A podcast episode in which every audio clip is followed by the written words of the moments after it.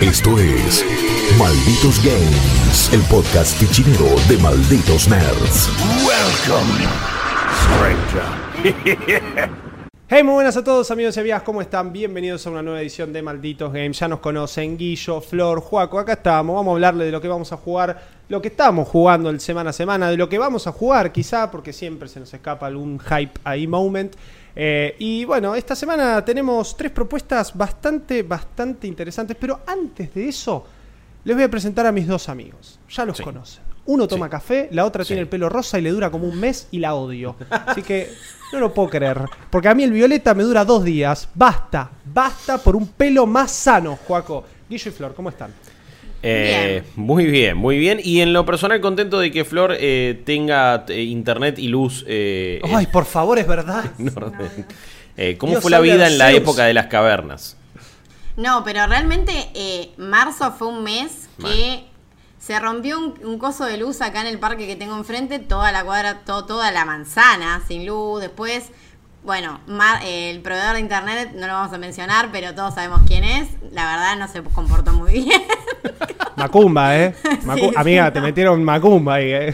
sí, no, no, realmente, pero bueno, ya igual todo eso está. Así que si todo va bien, yo volveré acá- aquí todas las semanas. Vamos, TR. ¿Vos, Guillo? ¿Todo bien? ¿El internet bien? Sí, sí. ¿Los eh, streams bien? ¿Lilo sí, bien? eh, eh, bien, bien, bien. Las gatas están acá eh, muy, muy bien, haciendo de las suyas. Cada tanto alguna se quiere escapar para la terraza y hay que salir medio superhéroe. Digo, esa, esa fantasía de voy a ser bombero para bajar gatitos del árbol. Eh, después cuando los tenés, a veces se cumple, ¿eh? Y a veces tenés que bajarlo de algún lugar siniestro donde se están subiendo. Pero no, todo, todo bien, man. Eh, no voy a hablar de este juego hoy, pero si bien jugué bocha Outriders, en realidad estoy en un nivel de fanatismo falopa por la Fórmula 1 que me sorprendió mucho. Y a lo que más estuve jugando fue al F1 2020. Man, no puedo más. No puedo más. Yo lo jugué el año pasado en un stream en, Sí. eh, de los que hacíamos Oh, en, en YouTube. Y me acuerdo que fue como, bueno, yo agarré, empecé el stream, fui sincero, miré el chat y les dije, no tengo ni idea de nada, pero acá estoy y me la banco. Y me empezaron a contar qué la historia, qué, de dónde arrancó, que cuál tenía que Sí. elegir, que cómo tenía que jugar. Man, en una hora terminé, o sea, terminé de streamear y me jugué tres o cuatro carreras más de lo manija que me dejó. Eh, y, lo, y- y lo bien que hiciste, es un juegazo, le metí mucho. Ayer eh, em, ya, ya completé, creo que, bueno, el, el tercer gran premio de, de- de mi torneo, porque te haces tu equipo, empezás un torneo así largo. Eh, estoy, pero a- aparte, fanatizado a un nivel de falopa de. Che, bueno, ok, este piloto durante la cuarentena se puso a hacer videos en su casa y te explica exactamente cómo hacer esta pista. Entonces, ok, bueno, ok, acá en esta curva lo tengo que tomar así, ok, cuando faltan 70 metros ya empiezo a frenar y acá en la chicana y, digo, y estoy en un nivel de falopa terrible que no pensé que me iba a pasar y que no me sucedía desde los años 90. Así que en realidad estuve jugando a eso. Voy a hablar de Outriders porque le, le estuve metiendo un montón, obvio. Pero eh, no sé, estoy en esa, man. Es, es un momento muy extraño en mi vida, pero medio que lo estoy disfrutando. Así que todo bien. Eh, de última lo recomiendo. Está 300 pesitos en Steam. Seguramente el 2021 salga en algún rato, en un tiempo. Pero ojo, porque los Fórmula 1 los hace Codemasters y ahora Codemasters pertenece a Electronic Arts. Entonces, ¿qué pasará? Ahora, ahora saldré yo con, lo, con pico y antorcha a decir, me arruinaron la franquicia. no lo sé realmente. No sé si va a pasar. Ojalá Basta que no. de matar estudios, basta. Eh, mal, mal. No creo que esto pase. Codemasters es, es enorme y, y Sí, Electronic sí. Arts lo va a aprovechar. O digo, es una compra bastante astuta la que hicieron, ya que con, ni, ni- ni con Black Box creo que era, ni con eh, eh, Criterion, ni con nadie la vienen pegando con los juegos de autos. Así que quizás ahora la mueven, pero bueno. Una cosa es que eh, salga 300 pesitos en Steam y otra distinta es no sé a cuánto lo va a poner Electronic Arts. Y ahí Y es como a esperar para el EA Play también, Ey. porque no está al toque. es- en- en- entras en esa lotería después. Pero bueno, eh, Sí. cuando salga igual lo estaremos jugando y cuando salga el trailer lo comentaré. Pero así que mi, mi- mi semana gamerística se dividió entre Outriders y la Fórmula 1, algo que no pensé que iba a decir en años. Bueno, a mí me pasó algo muy parecido y es que yo les voy a contar una historia. De chico, contame. yo tuve un, yo tuve un problema, eh, un problema grave de, de- nada, bueno, de, de apego a un producto digital que se llamaba Sí. League of Legends. Ah, mira. Uf. Eh, y la verdad La que con, mucho, sí, sí, sí, peligroso, eh, highly addictive y, y con, con mucho laburo y mucho tratamiento, amigos que me ayudaron, la verdad que pude salir, Bien, pude salir chicos. y, y es una historia que superadora que me encanta contar y me encanta, eh, digo, expresar porque Claro. es- fue, fue, fue un momento muy difícil. Eh, partidas y partidas, sal, sal, era un salero andante, tenía patas, eh, viste, sal fina, sal gruesa, todo, era... La parrillera. Era, eh, parrillera, todo, todo, todo. Yo Algunas que entraba, vienen con algún agregado medio piola, tipo, bueno, esto es una sal con jalapeño y límenos y cositas. Del Himalaya sal con barbacoa. era. La sal del Himalaya, eh, que parece algo God. medio tántrico directamente. Sí, sí, pero, sí. pero funca, tirás un par, ahí lo dejas haciendo y No ¡epa! sabes cómo es rosa, es Sí, increíble. Sí. Es muy Increíble. del paseo de los artesanos de Gessel, pero igual Mal. garpa. Pero igual Pero garpa. una Sí. banda también, Sí, sal sin sodio, todo era yo. Yo hacía unas pastas y salían saladas. Yo llegaba a un asado y siempre decía, che, ¿cuánta sal le pusiste? El problema era yo con League of Legends. Y bueno, pensé que lo había podido superar. Lamentablemente Riot me pegó una trompada en la cara y me dijo, no, flaco, ¿sabes que no? ¿Sabes que te voy a sacar una versión para celulares que anda bárbaro, que está buenísima y que se llama LOL Wild Rift? Y de eso voy a hablar hoy. Pero no me toca arrancar a mí. Ok, perfecto. ¿Quién arranca? ¿Quién arranca? No, me, me toca arrancar a mí eh, con un juego que, la verdad, eh, bueno, es un golpe nostálgico bastante grande y positivo, porque con la nostalgia no alcanza, como ya sabemos, que es eh, Oddworld eh, Soulstorm, que es la nueva entrega de esta saga que la podemos- algunos le dicen Abe, otros le dicen Dale, y dale, Oddworld, y dale, el nombre es. Oddworld de la saga, eh, que viene desde la Play 1, o sea, los que estamos acá y muchos de los que nos escuchan, eh, la verdad que probablemente hayan jugado Lives Odyssey, eh, que es un juego que, nada, muchos lo jugamos de chiquitos, y que era de dentro del catálogo de, digamos, de lo que era la PlayStation 1, era de lo más llamativo dentro de las plataformas, o sea, fue Y un juego falopa. que... Sí, era, era bastante llamativa la historia, la ambientación. eh, también era distinto a otro tipo de juegos como, bueno, puede llegar a ser obviamente Spyro, Crash. eh, en el tono y también que tenía muchos aires de los que son los cinematic platformers, como, bueno, eh, Prince of- los primeros Prince of Persia, Out of this World y demás. Em, la saga de Abe, yo la verdad que, más allá de haber jugado este primero de Play 1, la remake que hicieron hace un tiempo, que es el eh, New and Tasty, que es el primero remakeado, eh, yo el resto no lo jugué. Yo sé que hay, que son eh, varios juegos, sé que hicieron spin-off, hicieron de todo. em, pero bueno, lo que, la premisa de esta nueva entrega es que básicamente vuelven a las raíces, como muchos lo están haciendo ahora. Eh, o sea, este juego no es un reboot de la saga, sino que es lo que uno esperaría de aquel juego de la Play 1, eh, pero con los controles cómodos de hoy en día, un estilo 2D que ya no está en 2D, de hecho ellos le dicen 2.9D, porque no es... Sí, es re bizarro eso, eso es muy bizarro. Es una... Es por el movimiento de cámara. nomás. Claro, un- una claro. mentirita de marketing por ahí. Eso, Kingdom Hearts, Hill. Em, No, pero digo, hay una. Uh, claro. Eh, ah, hay, hay, hay como una profundidad, digo, hay. hay- que es Sí, hay, Parallax, no hay. me acuerdo cómo se llama, pero eh, es como, sí, ves cosas en el fondo y hay como una. Y, y- y hay un efecto visual interesante. La cámara a veces sí se pone. No tanto atrás del personaje, pero como que va girando. También tenés enemigos que están en el piso y sí, los pasás no por encima, sino por el lado, entonces te hace efecto 3D. Pero si Sí. decimos que es un side-scroller, también cre- creo que no estamos mintiendo. es, Se no, es llamó que es- Yoko Taro y dijo, eh, acá estoy. Tipo, yo ya lo hice. Pero bueno, por las dudas. Ah, Do- ay, 2.9. ay, 2.9. ¿Qué le pasa a esto? No, 2.9 dicen. O, o 1.457 Sí, B7 como el Final replicant. Remix. Claro, sí. Claro. Al final son todo igual. Perdón. Final Dios Remix. mío. Bueno, esto es como un Final Remix para Oddworld. porque Definitivamente. la verdad. No, pero es que la verdad es un juego que vos lo. de- ni bien lo arrancás, si a vos ya te gustaban los, los anteriores, este para mí. ah, Más allá del golpe nostálgico, vos decís, che, qué, bu- qué buen eh, lavado de cara que le pegaron. Porque ya al principio, ya todo lo que es narrativo eh, está mejorado eh, a un punto que la saga antes no tuvo. Porque, a ver, este juego en la línea de tiempo es continuación directa del primero. O sea, hicieron el remake del primero y ahora Claro. lanzan este. En el primero, bueno, para el que no sabe, eh, Abe es un esclavo que se da cuenta, ellos trabajan como en una planta de carne, una fábrica muy turbia. Se da cuenta que el plan de la, de la gente que está ahí es agarrar a todos estos eh, esclavos que son como él, los mudocons, y alimentarlos a esa fábrica gigante, o sea, sacrificarlos, matarlos y convertirlos básicamente en comida. Eh, ellos están esclavizados, o sea, nada, realmente están todo el tiempo haciendo eh, trabajo de fuerza, les cosen la boca, es una cosa toda muy fea.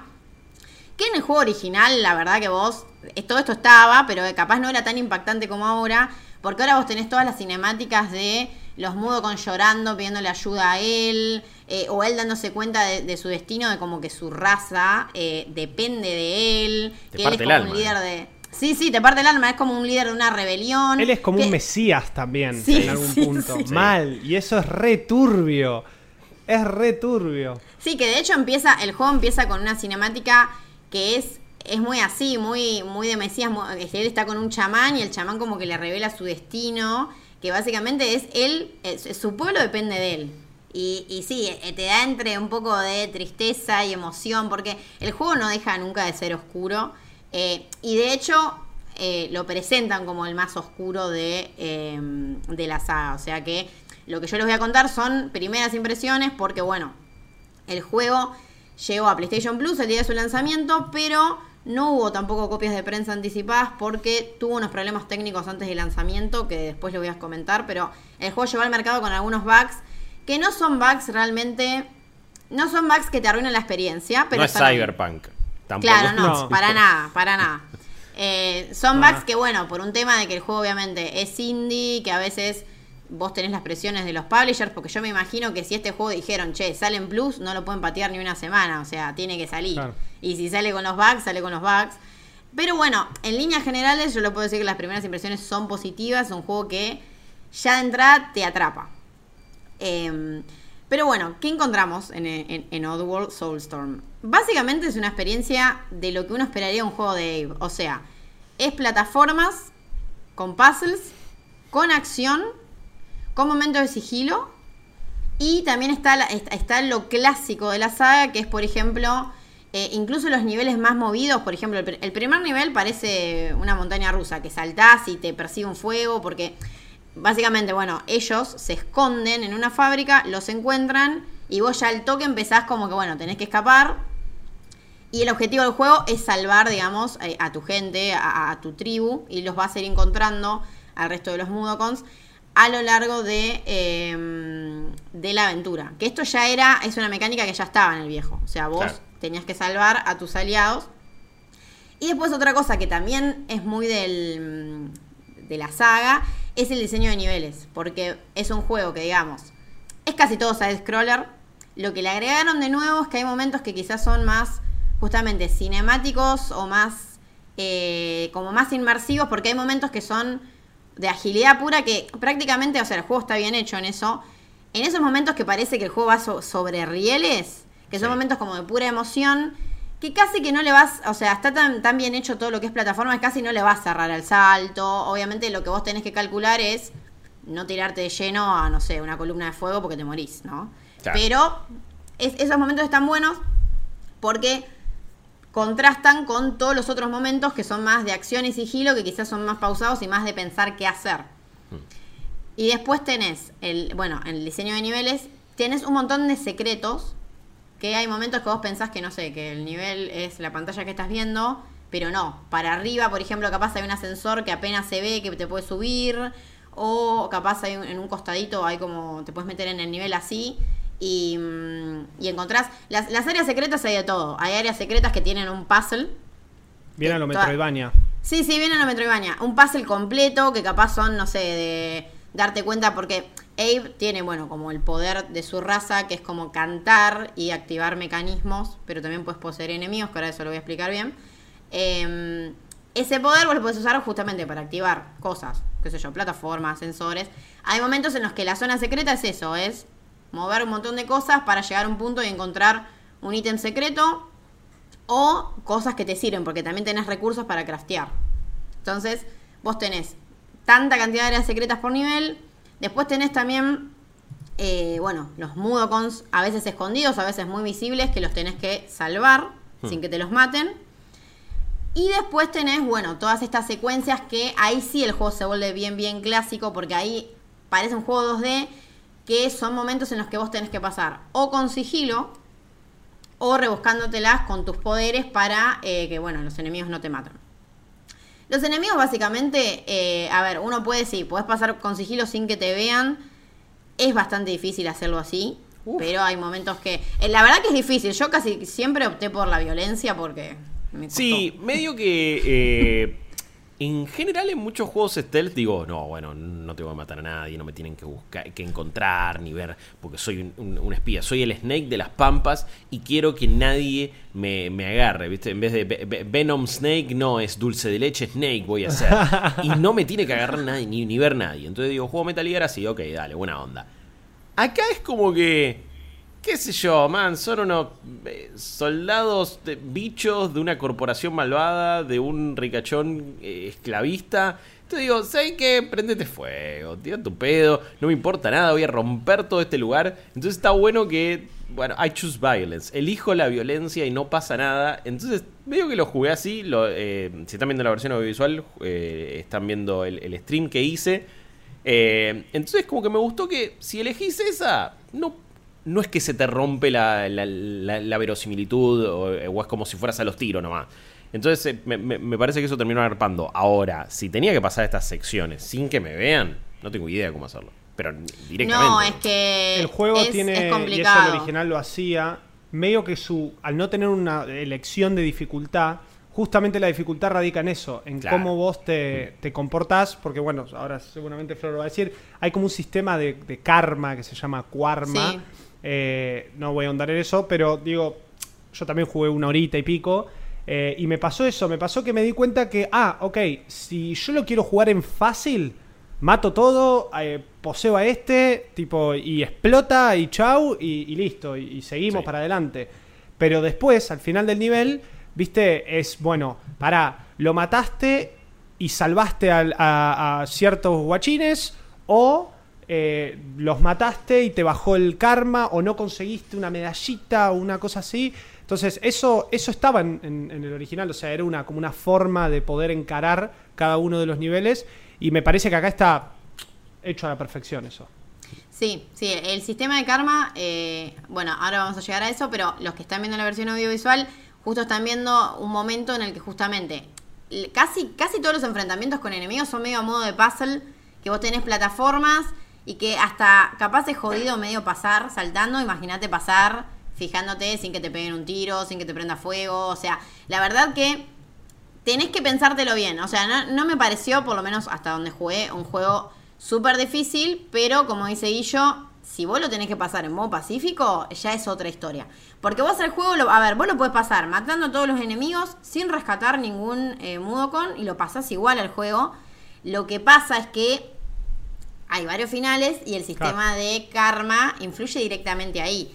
Entonces, vos con Abe lo que tenés es, eh, bueno, con tu poder de cantar, vos podés activar mecanismos, por ejemplo, hacer un sonido para distraer a los enemigos, los podés poseer y vos cuando los posees lo que podés hacer es, los controlas un rato y qué sé yo, te moves y por ejemplo usás el arma y disparás a otro.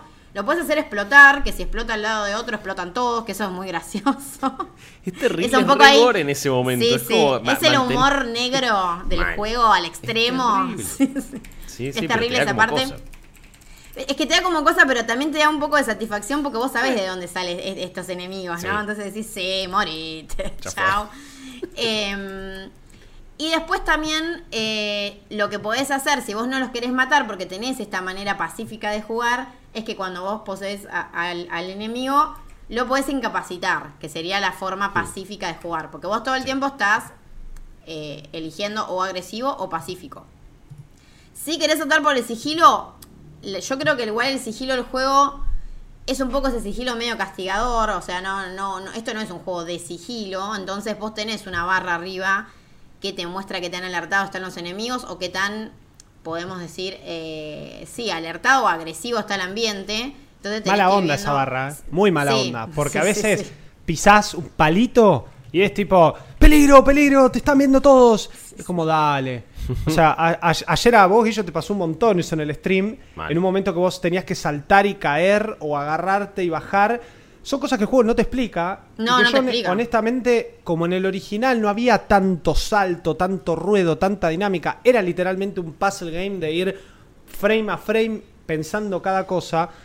Eso de este me gusta, porque honestamente puedo estar saltando o momentos en los que quizá me descubrieron, me puse a rodar y me fui a la mierda.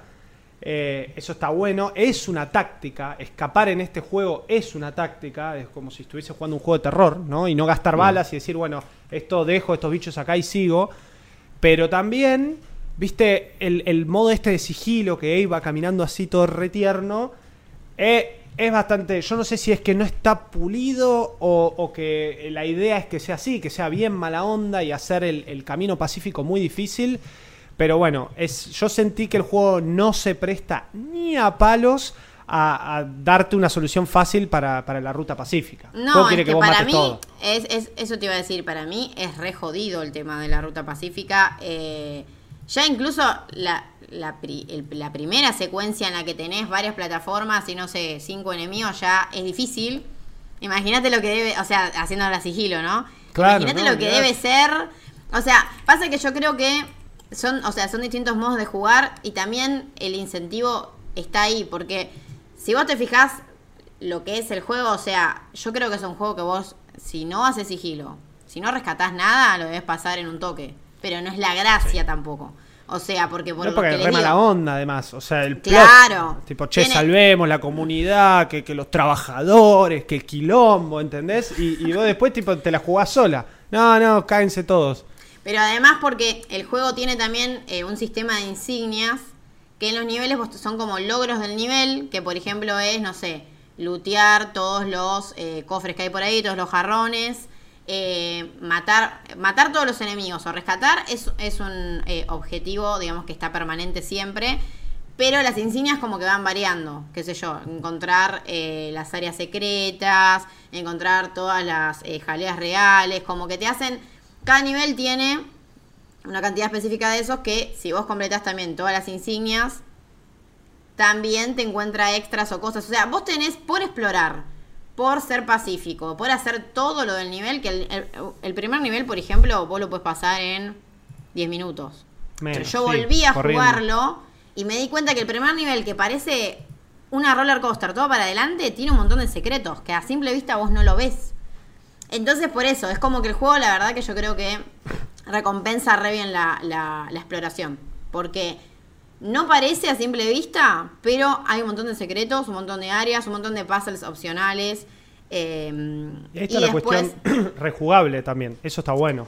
Porque el juego Sí. es corto. Los saves en general. Este no sé cuánto dura. Recién lo, lo, lo googleé y no lo encontré. Pero el original dura. No sé, 10 horas. O sea, no, no, no es algo. No es un, un plomo de 25 horas. Que vos decís, uh, bueno, a ver, lo voy a rejugar para ver si puedo.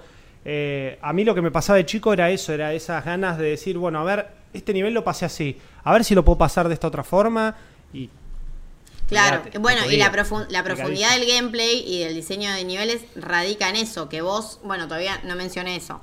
Eve, además de obviamente de saltar, eh, tener todas las habilidades plataformeras, vos tenés eh, la posibilidad de usar ítems y craftear ítems. Sí. El sistema del crafteo, yo la verdad todavía no lo vi en profundidad porque no lo terminé. Cuando tenga la reseña en malditosnerd.com lo van a ver. Pero por lo que vi, vos obviamente a lo largo de- del nivel, como les decía, vos explorás y vas encontrando jarroncitos o cosas para agarrar. Que son cosas que te ayudan eh, justamente a pasar eh, los momentos con enemigos. Porque vos tenés, qué sé yo, lo primero que te dan en el primer nivel es una botella de agua. Que después vas a ver que casi todos los, los niveles fuego tienen. O sea, o explota algo. O sea, si no vos no ves el fuego, en un momento va a avanzar, boom, explota todo y vos decís, ay no, ¿qué pasó acá? Te la tenés que rebuscar. O sea, es la realidad. Eh, y después tenés otros materiales, qué sé yo, más agresivos. Tenés una botella, por ejemplo, que es de material inflamable. Entonces, si vos se la tirás a un enemigo bien calzada, capaz prende todo fuego y mataste a varios de una. Eh, entonces, bueno, tiene mucho eso también. O sea, si vos te metes en el medio del tiroteo, ahí va a ser puro reflejos, esquivar, ver cómo te las ingeniás. Pero si vos vas avanzando de a poco, incluso aunque sea entre comillas sigilo, pero vos los quieras matar a todos, podés. O sea, tenés distintos approaches. Es como que si de este lado está, es como que vos tenés un- una línea. En un extremo está la matanza extrema en otro está el sigilo pacífico. Bueno, está bueno que en el medio hay un montón de, de opciones. Sí. O sea, vos podés, y podés pasar cada situación de estas, así tipo puzzle, de varias maneras. Eh, y lo mismo pasa con los momentos en los que tenés que eh, salvar a los Mudokons. Porque, de hecho, es, es bastante llamativo que, qué sé yo, hay niveles en los que hay uno. Hmm. Y hay niveles en los que hay 300. Y vos decís, ¿cómo va a haber 300? Y claro, ha- hay momentos, por ejemplo, que... eh, no sé, vos abrís una puerta y empiezan a salir. Como Sí, una muchedumbre. Lemmings, más o menos. Sí, sí, No una muchedumbre de, de tipitos que tenés que salvar. Y ahí empiezan a caer enemigos y vos lo que tenés que hacer justamente es defenderlos. Entonces es un modo tipo de oleadas que vienen, es un tower defense. Mal, mal, pero y me, me- me gustaron esas secciones, o por lo menos la- las que pude hacer. Me dieron un... Es, me, me generaron una, una sensación muy particular, que es eh, la culpa eh, si le pasaba algo a los Mudokons. Sí. Es como que te agarra y decís, no, no, para, y si, y si la acabo acá van a morir un montón de personas, todas inocentes, con familia y, y- y buenos laburantes, y yo estoy acá y si le pifio a esta parte, eh, van a morir. Me resultaron igual partes, no sé después cómo avanza el juego, medio de prueba y errores, como la primera vez que Sí. llegué a esa sección no tenía idea de dónde iban a venir los enemigos, qué me convenía hacer, si los hago explotar, si les pongo minas aturdidoras, si tomo posesión de uno y, y empiezo a dispararles. Es como que fui viendo sobre la marcha, pero siempre tuve que perder una o dos veces como para poder descifrar un toque el puzzle. Lo cual me, me- me resultó medio raro y hay que ver cómo cada persona lo, lo quiere jugar. Quizás decís, bueno, no, pará, se me volvieron un montón de mudokons, me mato acá y empiezo de nuevo. Eh, porque también es, es- una táctica válida de última. Pero me resultaron partes eh, muy interesantes. El tema es que o por lo menos la- las, qué sé yo, la, hora y media más o menos que pude jugar de, de- de contenido en, en- vivo, como que tardaron en aparecer otras situaciones con los Mudokons, cuando los vas como controlando o- o quizás llevando a ciertos lugares. Por ahora tuve la sección más de Tower Defense, por así decirlo, Claro. como decías vos. No sé después cómo evoluciona eso. Que también sentí, dije, siento que el juego tar- tarda bastante en mostrarte lo que realmente quiere ser o, o su verdadera cara, quizás. Es como, bueno, al- al- el primer nivel es medio mentiroso, quizás. Es como, no sé si tiene que ver con el resto de la experiencia. No sé, no sé si esas otras secciones u otros niveles vuelven así y es puro montaña rusa y puro escape, pero, pero sentí como que, bueno, tardó en, en darme las mecánicas porque ahí sí se puso interesante. Al principio era como, bueno, que medio momia. Sí, al, al principio era bastante simplón, incluso. Sí. Eh, tal cual. Y de hecho, es que por eso tarda, porque yo cuando me metí en el primer nivel que vi que había uno de los primeros niveles, el- creo que es el tercero, que te dice que hay 300 mudokons, vos decís, Sí. ¿Qué onda? O sea, Claro. no entendés nada. Ah, pero salvás a varios. Claro, pero después sí. cuando ves toda esta mecánica, lo Tower Defense, te lo imaginas de otra O sea, te, te das cuenta que el Claro. juego en realidad. O sea, por eso, como que te va mostrando de a poco cómo son las mecánicas.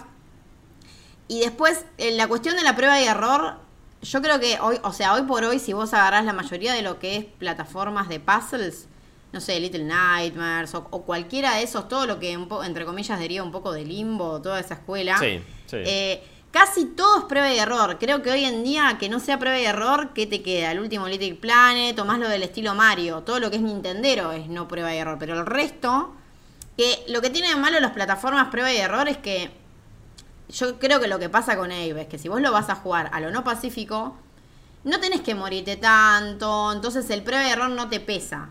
Pero en los juegos que son muy difíciles, o que para que te salga tal cosa tenés que morirte 10 veces en cada sección complicada, que si bien el juego es recontra generoso con los checkpoints, o sea, siempre antes de un momento complicado tenés un checkpoint. O sea, los niveles deben tener, no sé, 10 checkpoints adentro. Pero justamente Sí, por eso, eso es como, es parte del diseño que es prueba y error. Y como bien dice Guillo, ya desde el principio del juego, incluso en el primer nivel, vos hay momentos en los que te vas a tener que morir para entender qué hacer. Porque Claro. capaz avanzás y te cae una roca encima. Bueno, O pero sea, no penaliza tanto por la muerte. Lo, y lo que me gusta mucho de la muerte, que, me, que lo vi en varias veces que me prendí fuego, es que cuando, viste, cuando vos te morís, vienen los murcielaguitos. Eh, y es como que te agarran y te reviven Sí. después en el, en el checkpoint. Si vos te estás quemando y te estás por morir, pero no te morís, te, te apagás, te tiras agua o algo por el estilo, es como que igual pasan los murcielaguitos hacia la cámara en señal de, ojo, casi te morís. Sí. Como que te venimos a buscar, como si fuese la parca, ¿viste? Te venimos a buscar, pero ah, no, zafaste. Una cosa así. Eso me. Un detalle bastante Sí, pavo no, que, que me gustó Pero mucho. está bueno igual también destacar que no es. Porque los, los peores. O sea, yo creo que los juegos de prueba y error lo que puede pasar es que se conviertan en juegos densos. Que a muchos les pasa. Y que quizás Sí. es la única. O sea, es la única falla que tienen. Porque hay plataformas, por ejemplo, qué sé yo, Little Nightmare 2 está buenísimo. Pero los errores que tiene son esos. Vos. Hay momentos en los que si no apretás el botón en tal momento te morís de una. En Abe, en general, no te matan de una. No es que un tiro te mata, no es que el fuego te mate de una. Entonces es un, es un diseño más, qué sé yo, un poco más a- al estilo viejo de las plataformas que vos podés. Te estás prendiendo fuego, si saltás rápido y volvés a la plataforma, ya está. Claro. Eh, zafaste.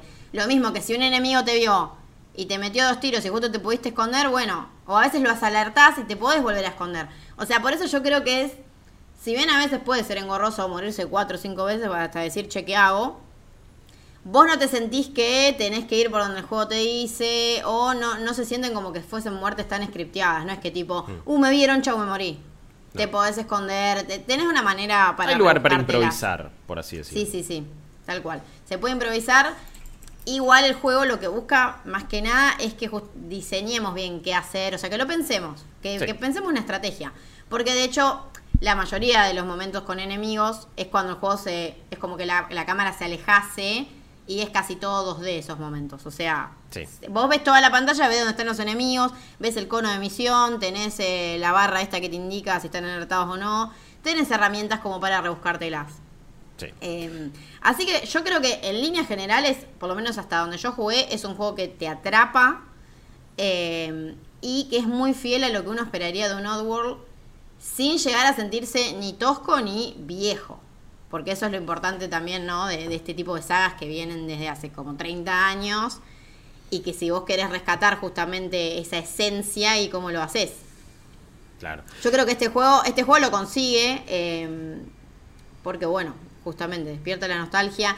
Tiene un sistema plataformero que tampoco, no, tampoco es un plataformero sobre rieles como a veces son los, los actuales, que Claro. son súper sencillos. Eh, está bueno. A, a mí hasta donde yo jugué me, me gustó muchísimo. Y otra cuestión, bueno, también es eh, el tema de los bugs que avisaron, o sea, los desarrolladores lanzaron un, un comunicado, lo, lo avisaron en redes, todo, el tema de los bugs, porque parece que no va a estar solucionado tan rápidamente, van a pasar unas semanas, más que nada por, por, por las cuestiones de certificación en PlayStation, que vos tenés que mandar una nueva versión del juego, PlayStation la tiene que aprobar, o sea, a veces... Para los que no saben, a veces no es cuestión. El desarrollador puede poner toda la onda, que a veces el publisher y las plataformas no. Sí. Empecé todo rápido, pero en consola puede tardar un, un tiempito.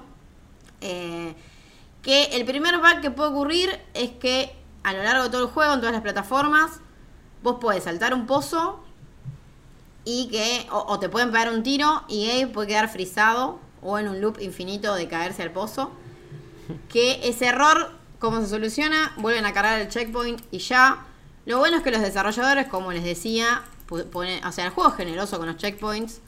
No, cargar la partida no significa volver a empezar el nivel, o sea, ninguno de estos bugs, como bueno, como decía Guillo, esto no es Cyberpunk. eh, claro. Son, bugs, qué sé yo, esperables en un juego indie que van a estar solucionados. O sea que eso es algo que eh, es cuestión de tiempo nomás. Y el segundo bug que solo ocurre en PlayStation 4 y en PlayStation 5, que es en el décimo nivel, que básicamente lo que puede pasar en un momento particular, que los bugs, a ver, no ocurren sí o sí, son bugs bastante raros de hecho, eh, pero bueno, básicamente lo que puede pasar es que el juego crashee y te, te, te- te lleve a la pantalla de inicio de la consola. Que no es tan normal que los juegos crasheen en consolas, pero bueno, a veces pasa. Eh, y nada, lo mismo, como el juego tiene un sistema de checkpoints y guarda casi todo el tiempo, no son bugs que no, no, no vas a perder progreso. Sí pasaba igual en, en las versiones early, antes del lanzamiento, que por eso no las mandaron a prensa, que se te borraba el save. Ahí Ah, sí, listo. si se te borra el save, ahí ya es otra historia. Pero bueno, No. no, no pasó. Así que... No, pero Es, eso ya es sería como muy común últimamente, ¿no? Que, que los juegos tengan ese, esos game breaking bugs a tal punto de que te borren el save. Me parece. Hace Es poco pasó con otro juego, no me acuerdo. Eh, creo que Cyberpunk también. Cyberpunk un tenía uno tuvo- de esos, sí. Sí, sí, Eh, tenía. No me acuerdo cuál otro. Sí, Tremendo. creo que no solo la consecuencia de la pandemia es que se retrasen los juegos, que tengan algunos bugs también, algunos problemitas técnicos, sino este tipo de cosas que en otro contexto no perdonaríamos ni en pedo, ni... Claro. y, y- y no estarían ni cerca de salir si lo- esos juegos si están en, en ese estado. Una cosa que quería agregar desde alguien que nunca había jugado a un juego de esta saga, nunca había jugado a un Oddworld, eh, no es que tampoco no van a entender nada de la historia, pero el juego asume que ya jugaste el anterior y que ya lo conoces. Y me parece que no, no sé si no. Si no se vieron venir algunas cosas, si el acuerdo con PlayStation Plus llegó, muy sobre la marcha. Pero siento que Eso pudieron haber ser. hecho un laburito un poquito más interesante de. Che, contame algo más de la historia. Porque hay como una intro al principio que te tiran un par de datos. Sí, bueno, escaparon tantos laburantes de esta empresa. Y vos decís, ok, está bien, Rapture Farms, eh, eh, este mm, chabón malvado, medio es como un tejano alienígena que está controlando todo. Y decís, bueno, ok, está bien. Ese es el maloso. Y entendés esas cosas, pero después en la cinemática, tipo, Abe está hablando de personajes y de situaciones y de cosas que. Che, no tengo idea qué es esto. Eh, si no conozco el personaje, no tengo idea. Bueno, pará, ¿por qué tenés Sí. estas tiras en la boca? ¿Qué está pasando? Faltó un poco de, de storytelling a lo de antes. Incluso yo habiendo jugado el original, hay cosas que ni en pedo me acuerdo. Olvídense. Y encima la Eh, remake no y- fue de 2015 o algo así, o sea, fue hace un montón. Sí, la, Sí, la remake Tasty. tiene. Es que yo creo que el juego asume que vos jugaste eh, New and Tasty. Y de Claro. hecho, tendrían que. Bueno, yo no sé si calculo que New and Tasty lo habrán dado en su momento mm, en PlayStation Plus y todo, Puede pero ser, sí. tendrían que hacer un bundle o o algo porque el juego empieza. Pero además, o sea, no solo no te explica, qué sé yo. Empieza tipo continuado, porque ellos Claro. apenas terminaron de escapar, están en una cueva y ya de nuevo, el quilombo, todo. Sí, o sí. sea, sí, el juego asume que vos conocés la saga. Eh, Sí. Lo bueno es que no tenés que jugar de todos los juegos, que es lo que les decía yo. Yo Claro, jugué el viejo, no. el remake, porque a mí el, el- el original siempre me gustó mucho. Eh, pero la bueno, última es mirar un video, leer una Wikipedia, qué sé yo, pero digo, Sí, sí. pensé que iba a haber un entre un toque más eh, amigable y no sucedió y fue como, ah, ok, no entiendo un sorongo. Eh, podés asumir un montón de cosas, pero otras cuesta un toque más. Así que nada, que quería avisar eso o, o- quería tirar como la perspectiva de alguien que no conoce nada de este universo y de repente se encontró con un juego porque asumo que mucha gente es- va a ser el primero que juegue, digo, porque está en PlayStation Plus, porque de repente pintó y no, no tengo otra cosa que jugar. Bueno, vamos a jugar Oddworld Soulstone porque además encima está bueno por todos los mil motivos que ya dijo eh, Flor, así que am- a mí me copó también, pero bueno, el, aviso, las salvedades, che, no te va a avisar nada, andá, leete dos cositas y vas a estar un toque mejor informado porque si no creo que, que, no sé cuándo te vas a poder meter con este mundo o quizás te agarra demasiado de sorpresa. Me parece también si sos un- una persona que jugó muchos juegos de PC clásico como todos los que habíamos nombrado, me gustó que el género es, cinematic platformer, o sea, el plataformero cinemático eh, de, de- de antaño. Acá vas a estar súper cómodo, acá vas a estar súper contento y tiene esa onda que es un tipo de juego que, y no, ya no se hace tanto. Hay otro tipo de plataformeros ahora, hay otro tipo de, de- de juegos, todo es más Metroidvania que, que, que este mambo. Así que me parece, se siente refrescante porque es súper old school, lo cual es casi contradictorio, medio raro. Pero, pero mm, lo banco y creo que o- o- va, ojalá lo, lo disfruten. Voy a ver si lo continúo. Le te- te- tengo ganas de ver cómo, cómo evolucionan algunas cosas y también posta que la historia después me terminó enganchando. Es como quiero ver qué más, más- qué más pasa. Pero al principio me costó entrar. Malditos Games. Eh, ¿Con qué? Vos, Juaco, dijiste que estuviste en la peligrosa del LOL. Vos No. estuviste en el LOLcito toca, salvaje. ya me toca, no quiero, no Y quiero. bueno, man, eh, si volviste, volvé con todo. Ahora se te carga. Recue- recuerdos de Vietnam. tipo. Sí, mal. Pucha la pucha. War flashbacks. Bueno, eh, después de, de- de esta peligrosa y, y- y desorbitante aventura eh, que tuvo Flor en Oddworld que nos acaba de contar. Yo vengo a hablar de League of Legends Wild Rift, la versión mobile de League of Legends que finalmente llegó acá a Hola Gato de Flor, ¿cómo estás? ¿Todo bien? Eh, una cola ahí hermosa, gato naranja, lo amo. Eh, una, una experiencia reducida, una experiencia más fácil, más accesible para todos los jugadores de un juego que eh, del cual, como ya mencioné al principio, con todo ese chiste, tengo un pasado oscuro. Realmente ese pasado oscuro se resume a no poder jugar otra cosa durante dos mucha, años. Mucha gente tiene pasado oscuro con LOL, ¿eh? O sea, no... o sea yo lo, yo lo empecé, me acuerdo, cuando era...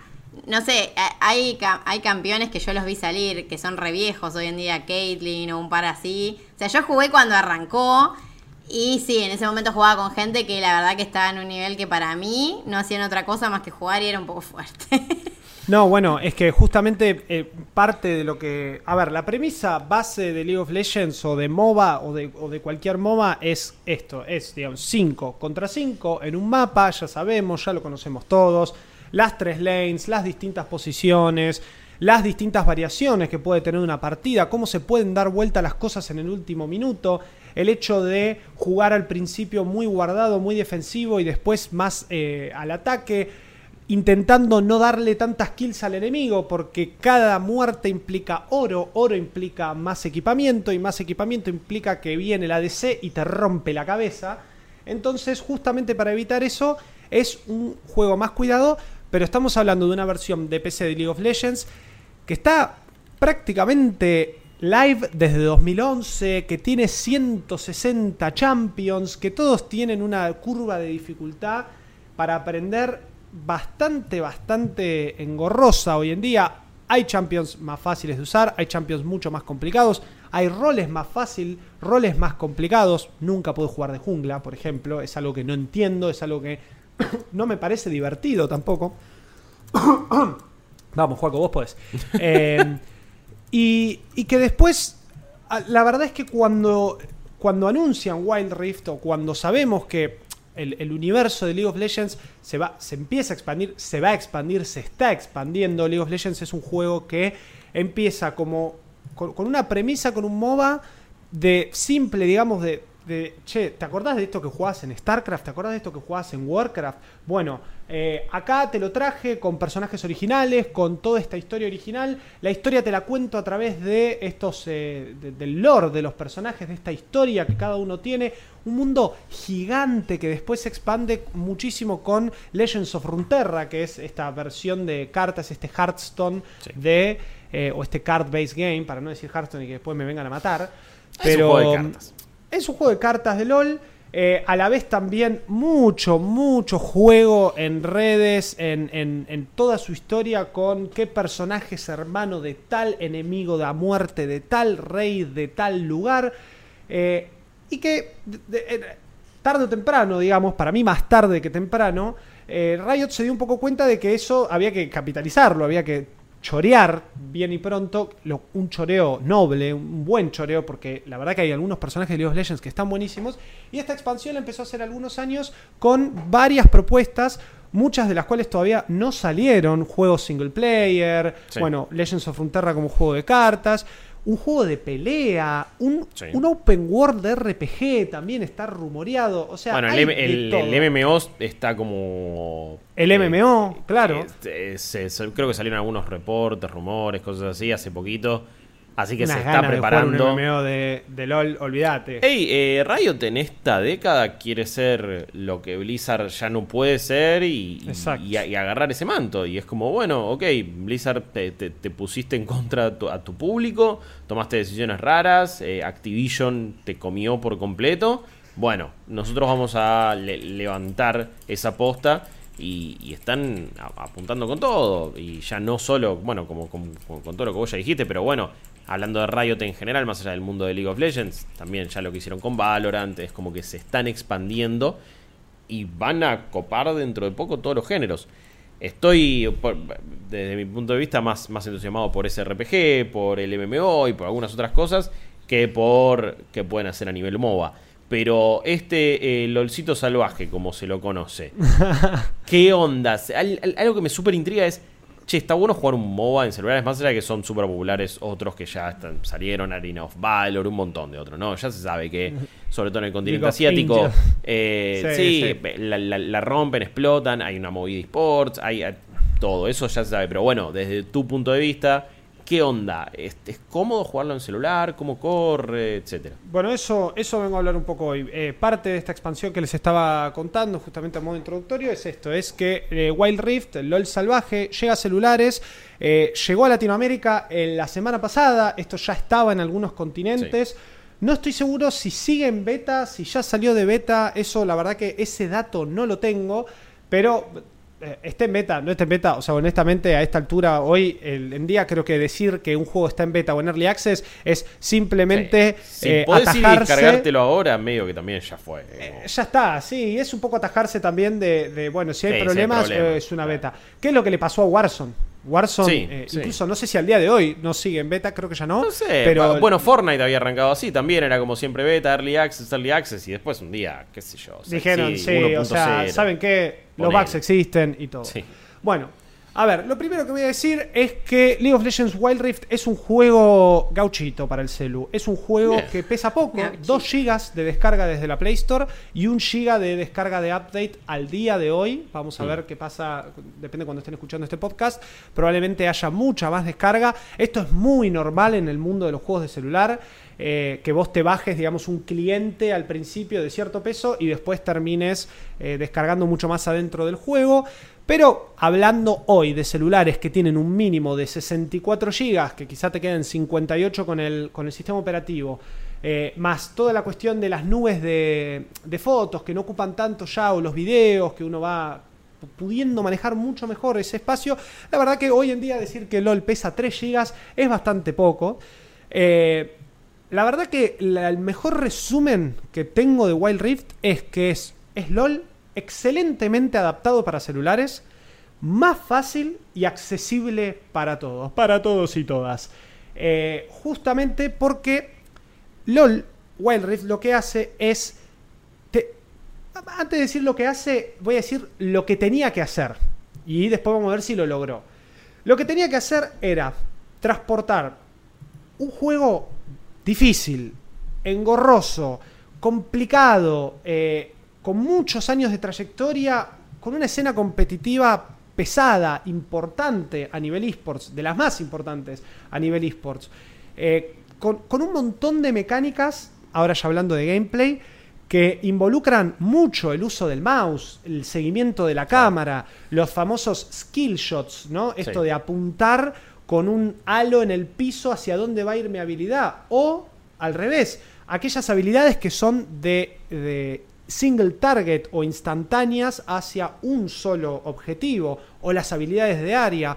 Bueno, justamente todo eso, cuando nosotros tenemos un mouse y un teclado en, en nuestras manos, es mucho más fácil. Claro. Ahora, LOL Wild Rift tenía un desafío enorme que es justamente llevar todo esto, migrar todo esto a un celular.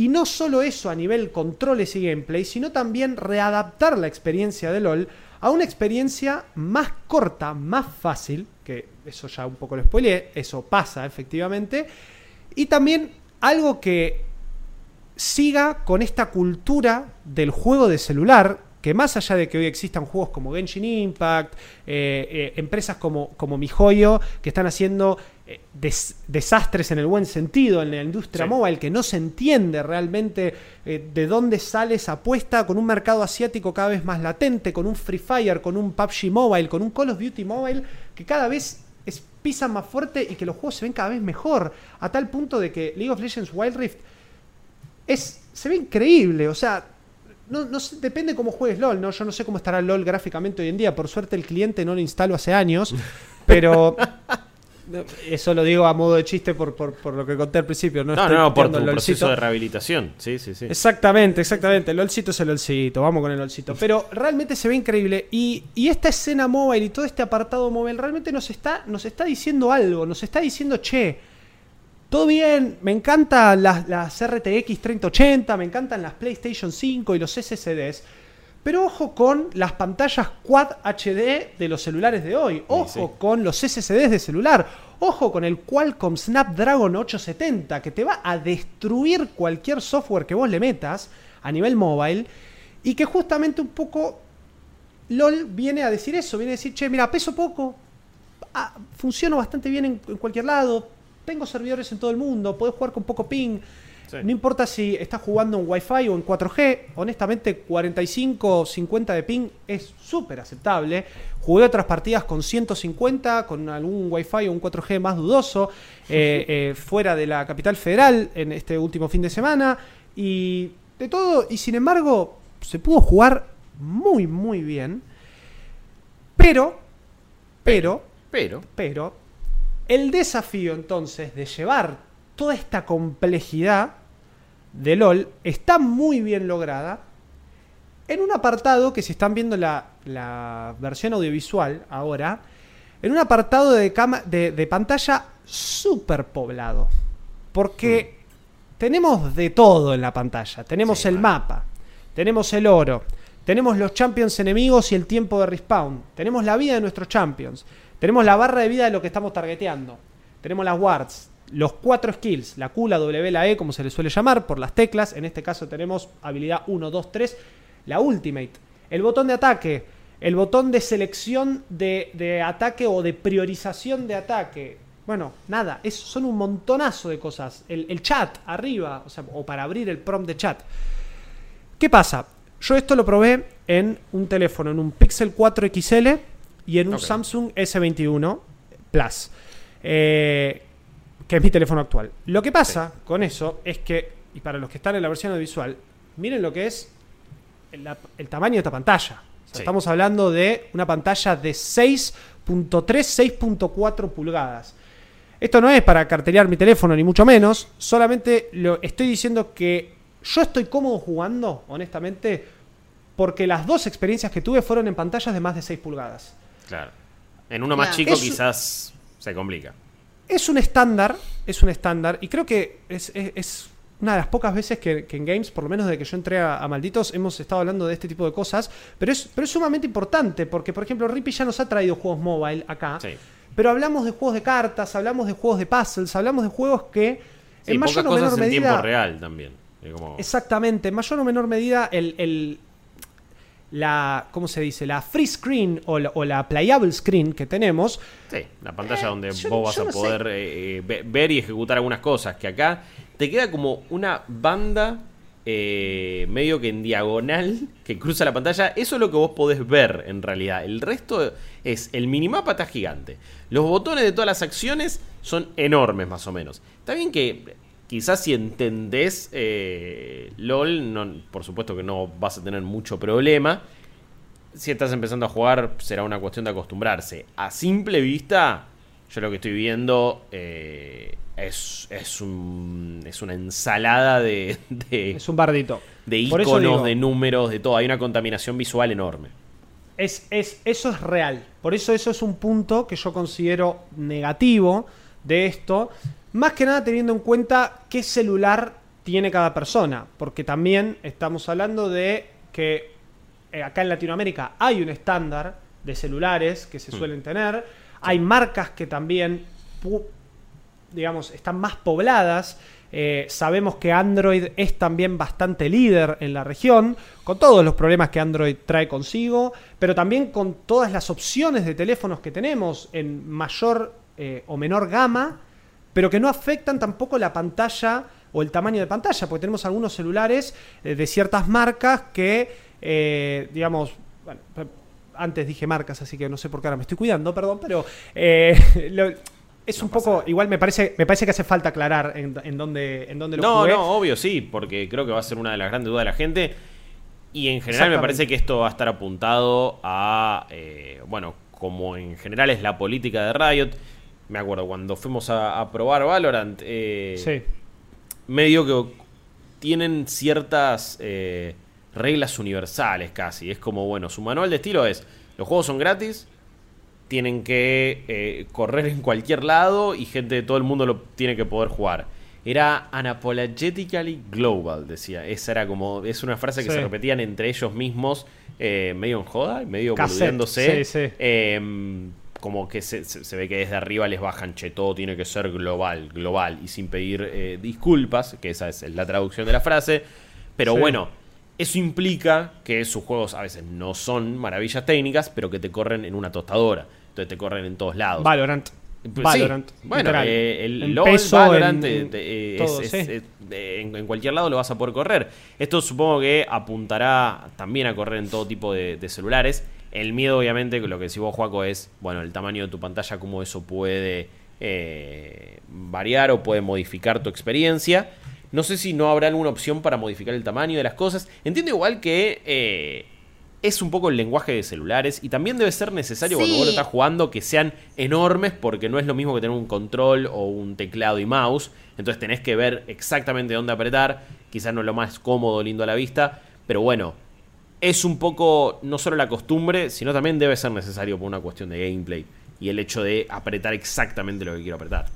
Por eso digo que el, el tamaño de pantalla afecta mucho. Lo que decía es que, por suerte, el ecosistema de celulares hoy permite eso, permite que más allá de mayor, menor gama de celulares en cuanto a procesamiento, que eso obviamente varía, y, prestaciones que varían en, en el- los precios de los celulares, Sí. las- el tamaño de pantalla hoy en día es algo que ya no afecta tanto eso, entonces tenemos celulares muy buenos, con pantallas grandes, que justamente bajo esta premisa de que este LOL va a funcionar bastante bien en distintos eh, hardwares, yo digamos entré, vi las opciones gráficas, al igual que en Genshin Impact son bastante variadas, Genshin Impact tiene un problemón de, de optimización en celulares eh, que LOL no lo tiene.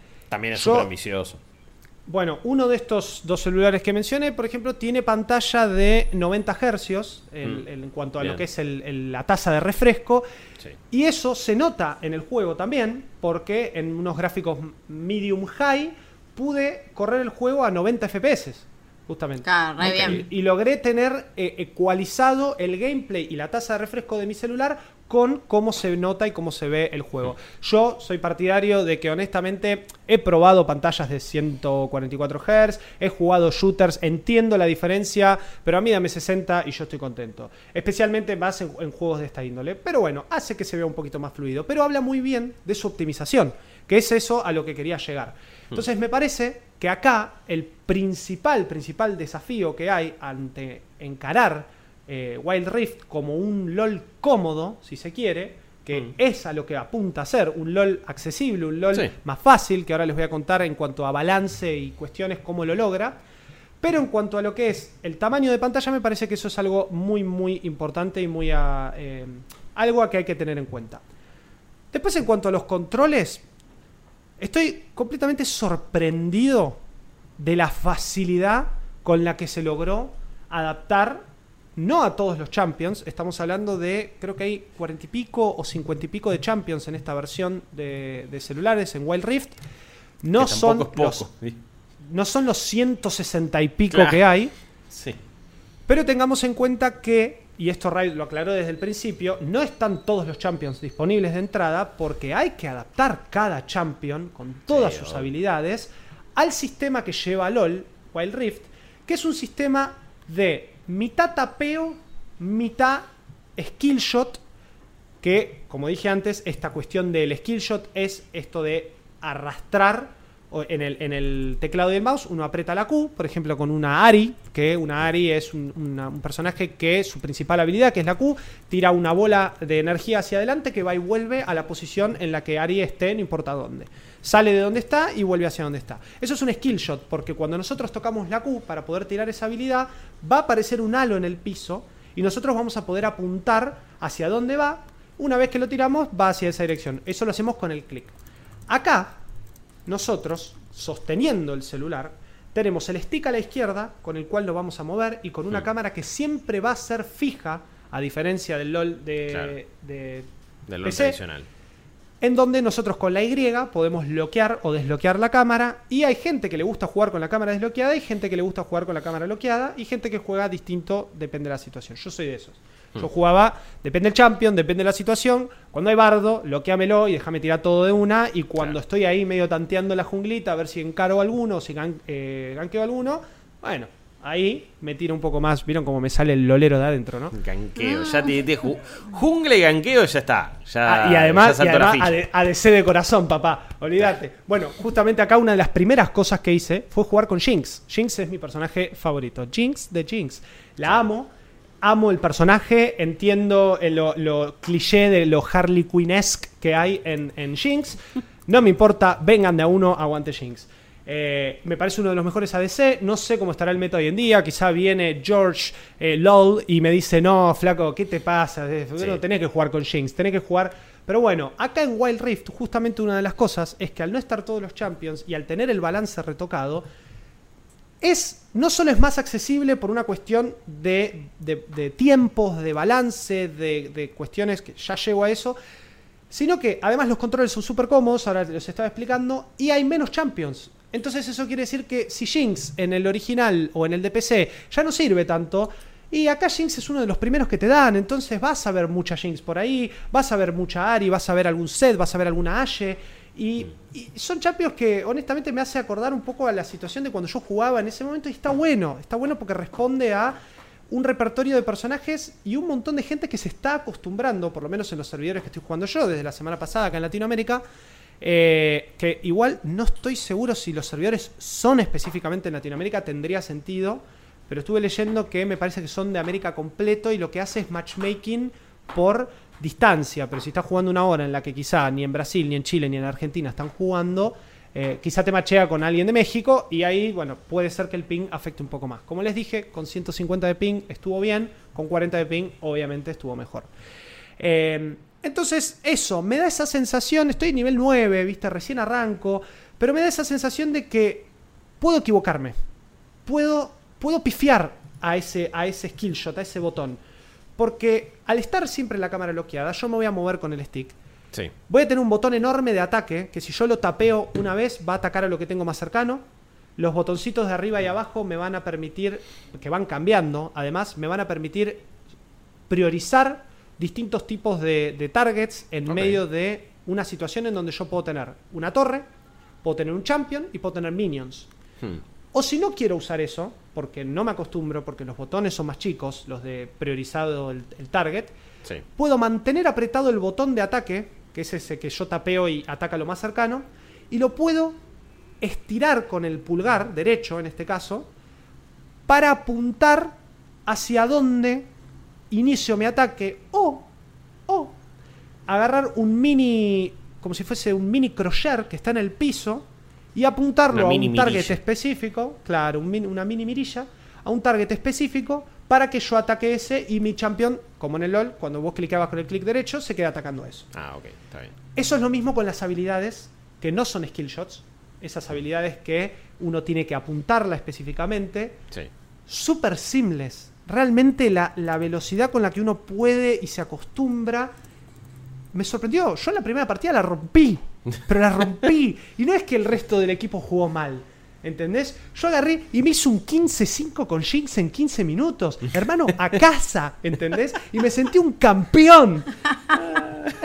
Posta. ¿Pero por qué? Porque realmente el juego me lo permitió. Yo cuando arranqué a jugarlo, que lo jugué con un amigo, dije, che, no matan, olvídate, esto va a ser re difícil. Y no, no fue así.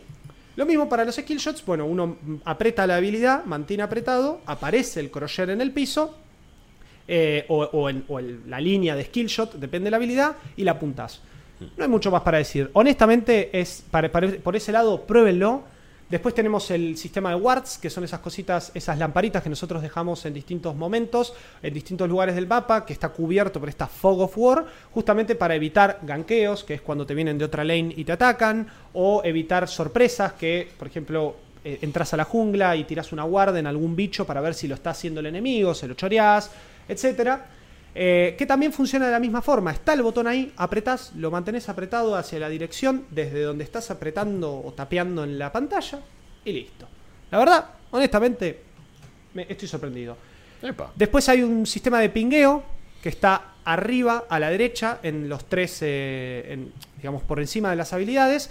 Uno es de alerta, otro es de estoy en camino y otro es de ataque en esto. Cuando uno lo toca, normalmente eso, digamos, deja el ping y avisa con una notificación a todo el equipo en el lugar en donde nosotros estamos parados. Pero si nosotros mantenemos apretado ese ping y mantenemos, o sea, tocamos pero no soltamos, se nos va a abrir rápidamente como una especie de mapa, o sea, el mapa se nos mueve ahí al lado del ping y nos permite arrastrar a la zona del mapa donde nosotros querramos dar aviso de eso. Y eso también es ¿Es cómodo? súper, súper cómodo. Es como, bueno, Prac, eh, eh, no sé, están bajando top. Entonces, tipo, che, on my way to top y ataquen a esta champion. Está la Vayne ahí arriba haciendo estragos. Bueno, truc, truc, en dos toques, dos segundos. Bien. Y listo. Y yo ya estoy para allá. Es, eh, es- en tu experiencia, ¿la gente usaba tipo micrófono o algo así? ¿Intentaba hablar? Bueno, ¿O qué onda? Eso, no. Eh, Bien, lo que pasa mejor. es que yo sigo en partidas de muy bajo nivel. Claro. Sigo en momentos en donde me pasó de tener tre- tres ADCs en, un, en, una, en una party y tener que ir mid con Jinx, que Sí. normalmente el Jinx en esta posición de AD Carry, como se lo conoce, no me voy a poner a explicar teoría del LOL, pero va abajo con un support, que es quien cura, y el AD Carry es el que hace las kills y el que hace desastres. Eh, pero me, me tuve que mandar mid y que normalmente van los magos, algo más pesado, algo más tranquilo, más en uno versus uno, un ida y vuelta. Y bueno, al final lo, lo pude, lo pude lograr, no, no hubo dramas. Pero pasa eso. Pasa que hay mucha gente que se está metiendo a jugar en este, en este LOL mucho más permisivo, que quizá no conoce esto, o que quizá li- literalmente dice, bueno, che, esto es más fácil, así que el meta del LOL original, ¿sabe por dónde me lo paso? Quiero jugar con Jinx, vos querés jugar con Ashe, juguemos, total se puede. Estimo que, como esto es una muy buena representación del LOL original, eventualmente se va a complicar. ¿Por qué digo muy buena representación y no digo excelente o, calcada? Eh, y con esto ya más o menos voy terminando. Porque definitivamente esto no es LOL de PC. Esto es una versión readaptada, con números tocados, con, con mayor cantidad de experiencia, con partidas más cortas, con algunos cambios que parecen una boludez, pero no lo son, como por ejemplo que la ulti te la den en nivel 5 y no te la den en nivel 6, como en el de PC. Eso quiere decir que adelantás toda una parte del juego que ya implica conseguir la habilidad más fuerte de algunos champions, que a veces eso, de eso depende qué tanto se cura el team en una teamfight o qué tanto AOE hace, por ejemplo, no sé, una ulti de Cartus o una ulti de Jinx, que es una bomba gigante que explota y recorre todo el mapa. Eh, esto cambia muchísimo las cosas, los champions ganan más experiencia. y hace que las partidas decir- sean más cortas, básicamente. esto quiere decir que ganas más oro, porque matás más rápido, Sí. porque compras más rápido y las partidas son más cortas. Estamos hablando de 15 minutos aprox por partida, versus los 40 minutos, 45 minutos que dura una partida de LOL. Y esto no solo me parece increíble, porque va con la filosofía del juego de celulares, esto de agarro el celu, me pongo a jugar un LOLcito, estoy esperando en un consultorio, estoy en el bondi, estoy en el baño, estoy en el trono, estoy en la cama, en donde sea, y estoy jugando un LOLcito rápido y ágil. Además de esto, más allá de que el juego, como dije, super gauchito, pesa poco, no consume mucho, sigue siendo una experiencia que para algunos celulares no va a ser de lo mejor a nivel batería, porque los celulares hoy en día vienen con sus modos de optimización de juego. La verdad que es bastante increíble, especialmente el que estoy usando ahora, que tiene un, un Game Booster Mode, que justamente balancea batería dinámicamente en Mm. base a, las- a los distintos momentos del juego. Entonces cuando juego LOL Wild Rift o cuando juego eh, Genshin Impact, no sé, cinco partidas de LOL Wild Rift, que son cada una 15 minutos, tenemos 20% como muchísimo de usage de batería. Y es bastante. Ahora, si cada partida durara 40 minutos, No, bueno. imagínense, se prende fuego el celular. Sí, sí. Pero bueno, no. Me parece que ese, ese tiempo de partida no se corresponde ni con los hábitos de consumo, ni con la, bate- de, ni con la batería del celular, ni con nada. Pero evidentemente hicieron como todo más económico en el, en el sentido de, bueno, de, de- de economizar los recursos, no, no en cuanto a guita y eso. Eh, no creo que, que, me- que necesariamente me ponga a jugar, no es esto lo que me va a hacer meterme en el mundo de los MOBAs o del LOL. Pero asumo que esto le va a generar una cantidad de plata ridícula a Riot. Y una cantidad El sistema de, monetización adentro es el mismo del Sí, LoL. Es los champions, con el, en este caso se llaman wild cores, no se llaman RP, las skins, eh, la posibilidad de un pase que te da cosas, es nada, eh, los modelos de negocio que ya conocemos, esto va a estar, llegó para quedarse. Me parece que, por ejemplo, sabiendo que se viene Pokémon Unite, el MOBA de Pokémon, que también es algo que Sí. hay mucha gente muy intrigada a ver qué onda, qué va a pasar, me parece que esto viene muy bien porque, de alguna forma, tanto Riot con LOL como Valve con Dota, que, bueno, no sé muy bien cómo está esa situación, tengo Mm. entendido que no muy bien, eh, son un poco los reyes del MOBA. Son un poco los que marcan la cancha y te dicen, che, acá estamos.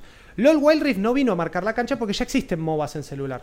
O sea, son, son mecánicas de juegos que ya están implementadas. Pero esto es Riot. Esto está Sí. pulido por Riot. O sea, definitivamente, quieras o no, por más de que vengan los de Arenos Valor a decirte, eh, pero yo lo hice antes, tenés, eh, es Riot, hermano. Entonces, si Riot te dice, este es el estándar de MOBAs en celular, este va a ser el estándar de MOBAs Claro. en celular. Claro. Y me parece muy bueno que salga a esta altura del partido, en este contexto también, en donde quizá de a poco, gracias a, a vacunas o distintas situaciones, podemos empezar a salir y podemos empezar a tener estas experiencias más eh, piolas en el celular, marcan un poco la cancha a lo que se va a venir. Y yo honestamente, mientras juego LOL, pienso, che, ojalá que el Pokémon Unite se, se juegue así, porque si se juega así lo voy a jugar. Claro.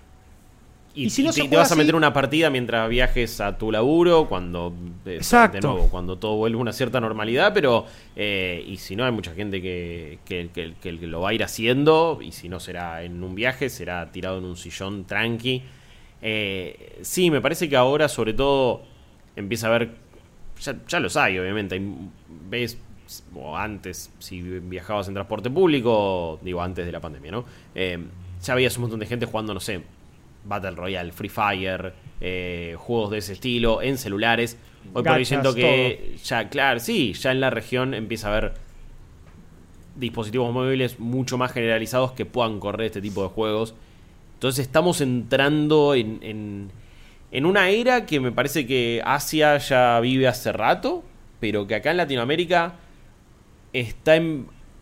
Va a ser mucho más común que puedas tener un celular que te corra bien un juego copado que una compu que lo pueda correr bien. Que una consola es de que nueva hay, hay un sector de mercado que juega, ac- acá en Latinoamérica es raro pensarlo, pero hay un sector de mercado que solo juega en celulares Sí, totalmente. o en claro. tablets. Sí. Entonces, Por eso el éxito de Free Fire, por eso Sí. Garena Claro. con todo su dinero en una región que es el 3, el 5% del mercado gamer mundial y sin embargo hoy es noche de Free Fire. de ¿entendés? hecho sea, también, sí, eh, hay- es grosa en eso. Es que sí, hay- y hay un rango de edades que, por ejemplo, También. no sé, chicos que, obviamente, a ver, vos no le vas a comprar una computadora a tu hijo, capaz no le compras una consola incluso, pero, celulares celular. en general tienen todos Sí. y hay, hay juegos que un celular gama media los tira bien, entonces eh, me parece que con los años cada vez más gente va a jugar en celulares y cada vez más gente va a jugar, especi- o sea, solo en celulares. Sí. Eh, si lo Sí, sí, pensás, es- lo, que avanzó, mercado- lo que avanzó el gaming de celulares es increíble. No, Es en los últimos años pegó un salto enorme. Justamente me parece que, bueno, el otro juego de mi, de mi hoyo, que muy poca gente conoce, Honkai Impact Third, antes de Genshin Impact, es una fucking locura. Ya era un Devil May Cry, era un juego que parecía sacado de Platinum, parecía Claro. Nier Automata en cuanto a gameplay, que se ve increíble y que ya funcionaba en celulares y que yo lo vengo jugando hace tres años más o menos. Y celulares de, tres a- de hace tres años se lo venían bancando con todo. la- con todas las salvedades que un juego de celular tiene que tener y que, y que mi joyo se las aprendió y que por eso hoy, más allá de sus problemas de optimización, puede tener Genshin Impact en, en celulares, en todas las consolas y eventualmente, porque va a pasar, sépanlo, en Switch. Entonces, eh, LOL Wild Rift, eh, no sé, otro, otros gachas también, co- como King's Raid, que se ven increíbles eh, y demás, me parece que están diciendo un poco, che, esto es hacia lo que vamos. El, gaming de consolas, de PC, por supuesto que va a seguir, no es que va a morir, pero me parece que las propuestas van a ser cada vez más interesantes. Apple Arcade, para tirar un poco de- del lado de, de Apple, también está haciendo cosas muy, muy interesantes, como por ejemplo con Fantasian, el Claro. último juego de Sakaguchi, con Sí. música de Nobuo Uematsu, que se ve increíble, que me estoy muriendo por jugar y por no tener un teléfono Apple no lo puedo jugar. Un juego que está hecho con todos sus escenarios con dioramas, estamos hablando de ar- eh, sets armados, Sí, foto y eh, modelos 3D encima, medio como lo que hacían en los 90 con los Final Fantasy, ya me callo, le juro, pero es, es un poco O sea, miren es- ese tipo de, de- de soluciones. Y si tenemos eso hoy, si tenemos Genshin Impact, ¿cómo no vamos a tener un LOLcito en el celu? Claro. Falta, hay muchísimo más para decir del LOLcito del celu, no me da el tiempo, es, eh, estas son mis primeras impresiones, recomendado, cómodo, eh, no come mucha batería, no te mata el celular, no te lo prende fuego, partidas más cortitas, LOLcito para todos. Malditos Games. Hablando de juegos eh, gauchitos, eh, traigo Epa. al gauchito del año, y no es el gauchito Hill, es eh, Outriders. Eh, un juego que ya hemos jugado un par de veces en stream, en twitch.tv barra malditos nerds. Si no siguen el canal, háganlo. Streams todos los días a las 10 de la mañana y a las 14 horas también, hora argentina. Outriders es un juego mediocre. Pero está genial igual. Eh, es de los juegos mediocres que he jugado en mi vida, uno de los que más disfruté. Y no está mal, no es pecado que nos guste un juego que es medianamente pedorro. Eh, no está mal que este juego le esté yendo muy bien, incluso cuando hace varias cosas medianamente de una manera súper pe- pedorra, así nomás, sin mucha maestría, sin mucho estilo. Pero me parece que Outriders desnuda lo que un montón de otros juegos del género hicieron mal, lo que necesitas hacer bien en este género para ser exitoso, y cómo a veces el timing lo es absolutamente todo. Vamos por partes. ¿Qué es Outriders? Es un nuevo shooter en tercera persona basado en loot con sistemas de RPG. Hecho por la gente de People Can Fly. ¿Qué había hecho People Can Fly hasta ahora? Gears of War Judgment, uno de los peores Gears of War. Pero habían hecho Bulletstorm, por ejemplo. Eh, tampoco es que su palmarés era lo más grosso del mundo, pero sí me parece que en cuanto a mecánicas, en cuanto a shooting en cuanto a algunas cositas, la gente de People Can Fly había hecho un buen laburo. Nunca se destacaron en el materia narrativa, nunca se destacaron en hacer diálogos que parezcan naturales, y este no es la excepción, obviamente. Pero ¿qué pasa con Outriders? Outriders se presenta más bien a sí mismo como Diablo, se presenta más bien a sí mismo como Borderlands y no tanto como Avengers, no tanto como Destiny, no tanto como The Division. ¿Eso significa que no comparta nada con ese tipo de juegos? No. ¿Eso significa que no parezca un juego como servicio? Tampoco. Asimismo, ellos hicieron como un laburo importante y vos, juego cuando lo habías probado en una, en, en una instancia previa, hicieron mucho hincapié en no somos un juego como servicio. Y si bien en algunas cuestiones sí, no lo es, no tiene un hub central eh, social con gente que se te va cruzando, no tiene un fuerte énfasis en microtransacciones, no se trata necesariamente de temporadas, del contenido semanal, de esto y del otro. Hay muchas otras cosas que hoy sí las emparentamos con juegos como servicio, pero me parece que van más por el lado de, che, soy un juego tipo Diablo, soy un juego tipo Borderlands. Em, Claro. el tema con Outriders es que si yo tengo que analizar cada parte por separado, la mayoría es eh, mediocre, como decía. La historia, pocas veces me importó tan, tan poco una historia en un juego. Esto- llegué al punto donde me pongo a escuchar podcast. No salteo las cinemáticas como para tener un descanso de tanto tiroteo.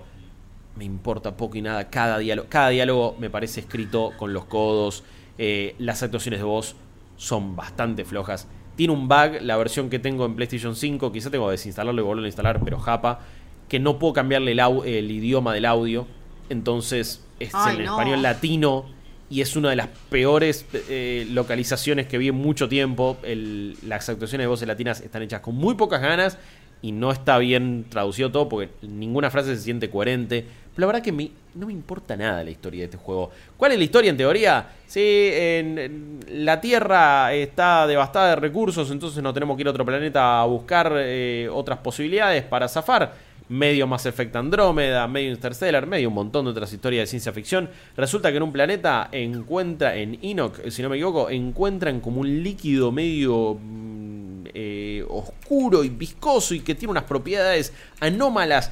Y de repente se va todo al joraca y a vos te meten en eh, criostasis y te despertás 30 años después. ¿Cómo te despertás 30 años después? Eh, en una secuencia, en un camioncito que in- intenta emular medio en joda y medio de una manera graciosa a la secuencia inicial del Skyrim.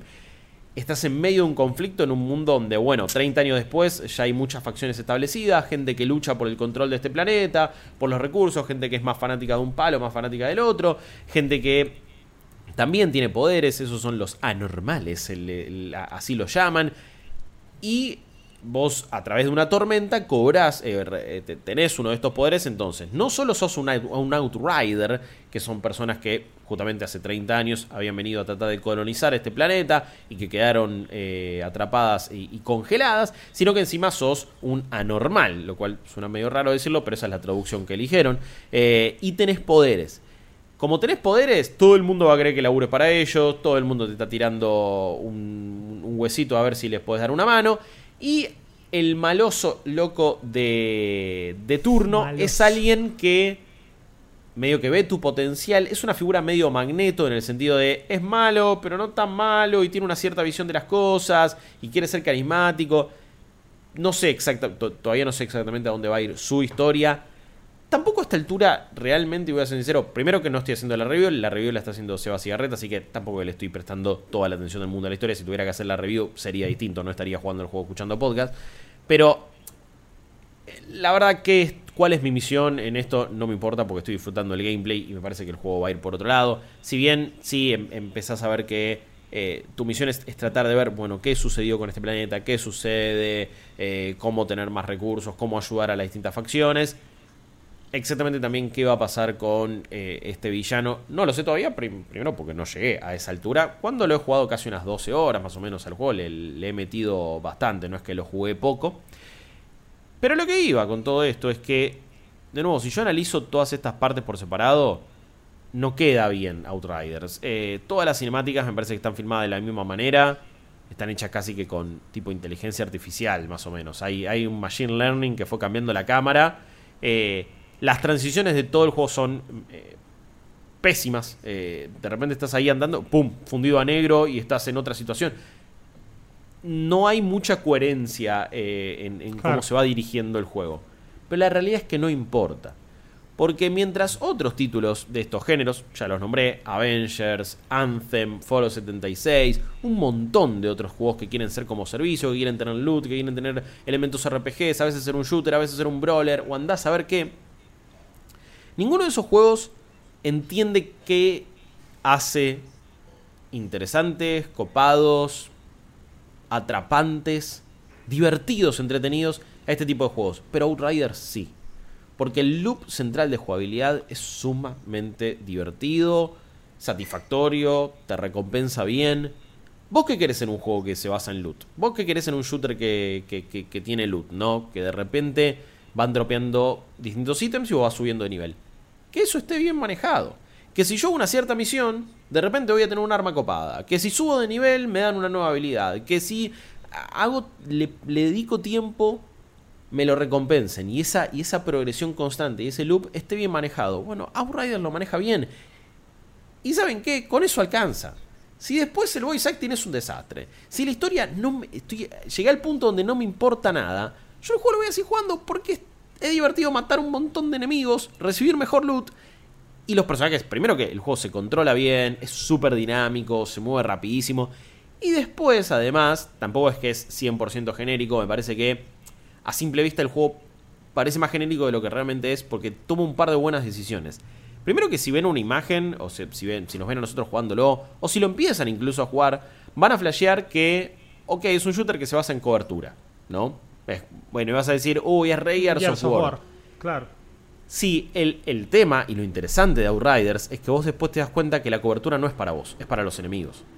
Vos no tenés que estar en cobertura, porque en el juego vos recuperás energía atacando, matando, metiéndoles distintos, eh, distintas variantes de estados a los enemigos. En realidad es, son tus poderes. Cada clase tiene un poder distinto. Tenés el Pyromancer, tenés el Trickster, tenés el Technomancer y tenés el, tanque que es más bien con poderes medio como de, de tierra o basado todo en concreto, en cemento, en roca.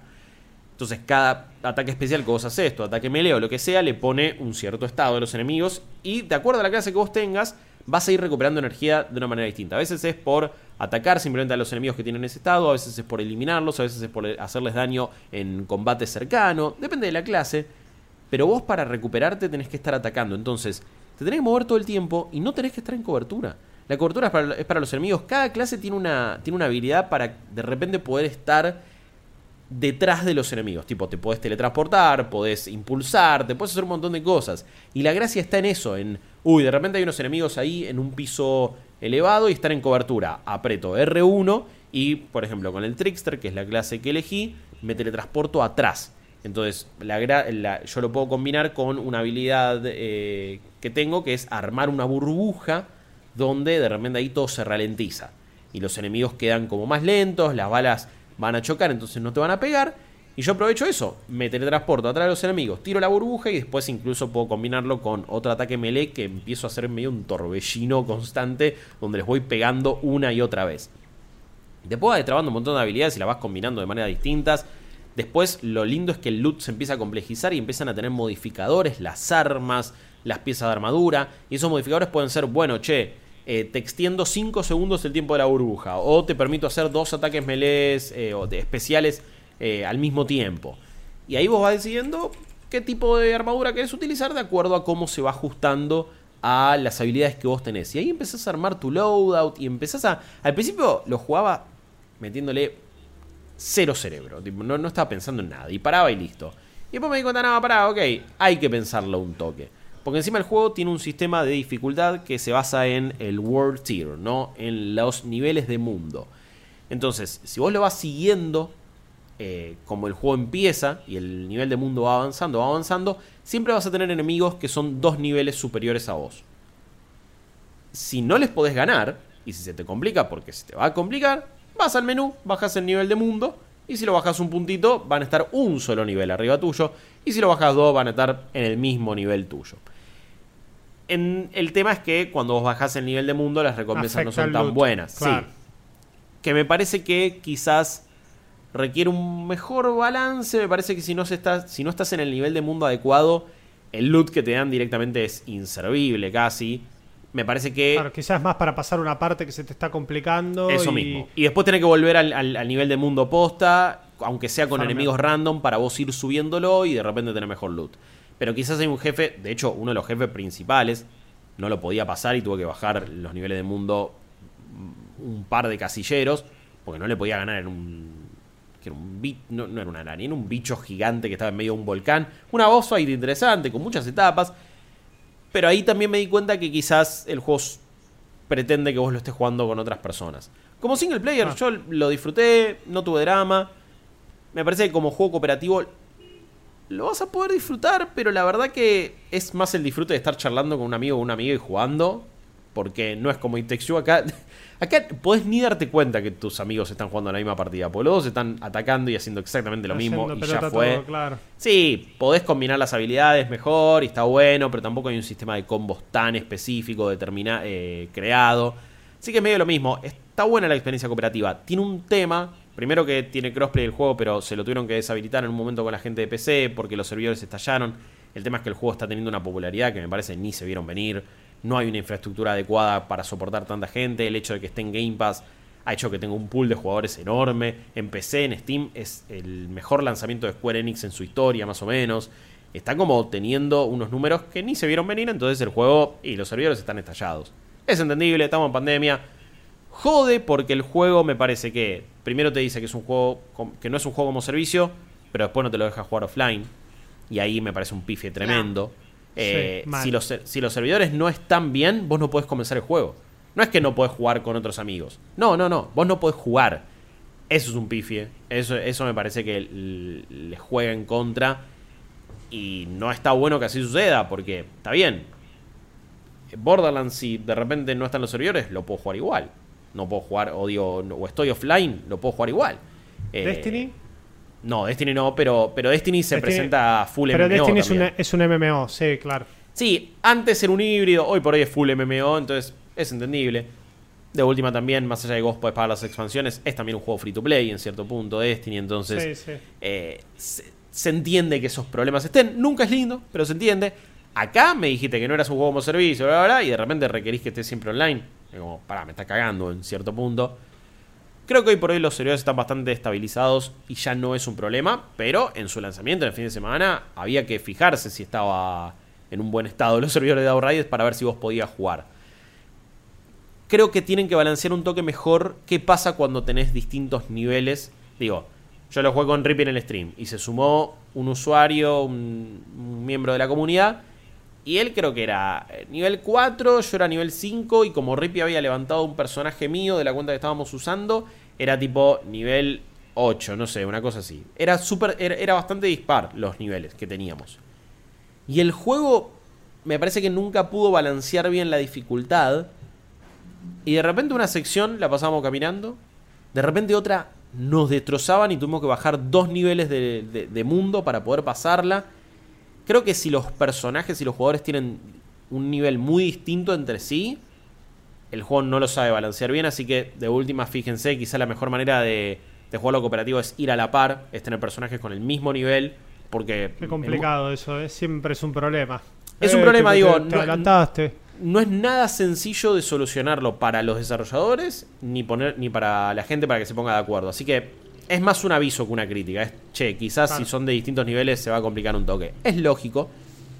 Otra cosa, igualmente, jugando hasta solo, el juego tiene pico de dificultad donde de repente se vuelve imposible y hay otros donde lo pasa caminando. También eso sucede, me parece que no sé si lo balancean de la mejor, mor- de la mejor manera posible, pero bueno, es, es de nuevo un aviso para, para que tengan en cuenta. Así todo, creo que Outriders eh, de nuevo desnuda los problemas que tuvieron otros juegos y, te demuestra cómo con a veces muy poco en este género podés triunfar. Es una fórmula súper simple, pero que termina eh, siendo efectiva. La verdad que no sé si es el mejor shooting de la historia, digo, no sé si tiene la mejor jugabilidad de- de- de- que, que- que existe, pero tiene algo clave, que es siempre algo que te da Diablo, por ejemplo. Las habilidades tienen un, cool- un cooldown bajísimo. Entonces vos te sentís medio un superhéroe que además tiene una metralleta, tiene una escopeta. Las escopetas se sienten muy bien en este juego, eh, así que eso es algo a destacar. Tengo la impresión, quizás con alguna otra clase, probé dos hasta ahora, eh, las armas a distancia tienen un mejor uso, pero los snipers en este juego me resultan inservibles porque vos tenés que estar todo el tiempo encima de los enemigos y recuperando energía. Si vos te, eh, tipo, estás disparando de lejos, jugando a lo cagón, nunca te vas a recuperar porque te van a disparar de algún lado. Hay una cantidad de enemigos ridícula en el, en el nivel. De nuevo, una cosa bastante diablo también, donde de repente tenés enemigos por todos lados, pero los vas matando muy rápido. Entonces, creo que todo ese eh, flujo de jugabilidad termina siendo esto una experiencia súper amena, súper divertida y súper efectiva. Después está el contexto. No está saliendo nada a nivel AAA, la verdad. Sí. Hasta Sí. Salió Monster Hunter Rise, obviamente, pero en este caso es exclusivo de Switch y Outriders no está en Switch, así que no comparten de última público. Hay, una, hay un vacío y una necesidad de la gente que se compre una consola de nueva generación de contenido Next Gen. Este juego no es que lo ves y decís, uy, man, mirá, llegó la Next Gen, porque a nivel gráfico está bien, pero listo.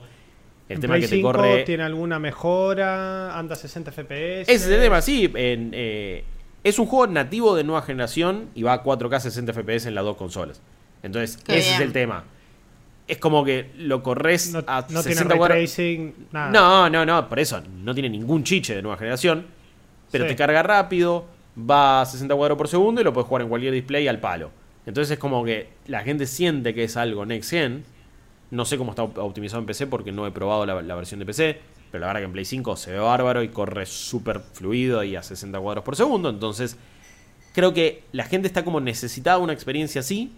No están saliendo otros juegos importantes para un público masivo hasta que llegue Resident Evil Village más o menos.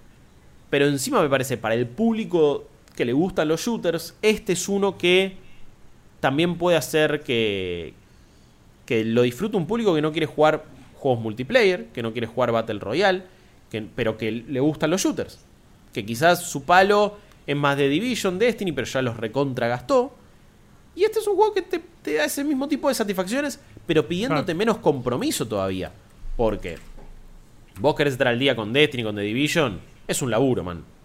Sí. Destiny es tipo todas las temporadas, sino, bueno, cada semana tenés que ir y hacer este tipo de objetivos y conseguir este engram e ir al lugar este y depositarlo y usar el modificador y hacer esta misión siete veces y recién ahí se te desbloquea o no, una misión para una cosa exótica, pero la misión para la arma exótica sí o sí necesitas tres personas y es como, uy, man, no, no estoy para tal, para tal nivel de compromiso. Me encanta Destiny, lo ¿Vos amo, eh. que esto no le va a pasar a Outriders igual, eventualmente? No sé cómo, vas- cómo van a manejar el endgame, no sé cómo van a manejar el contenido post lanzamiento. Es una duda. Ellos de nuevo se si es como Borderlands, que es lo más probable que sea el modelo que vayan a seguir, Van a es ser una cuestión de, expansiones.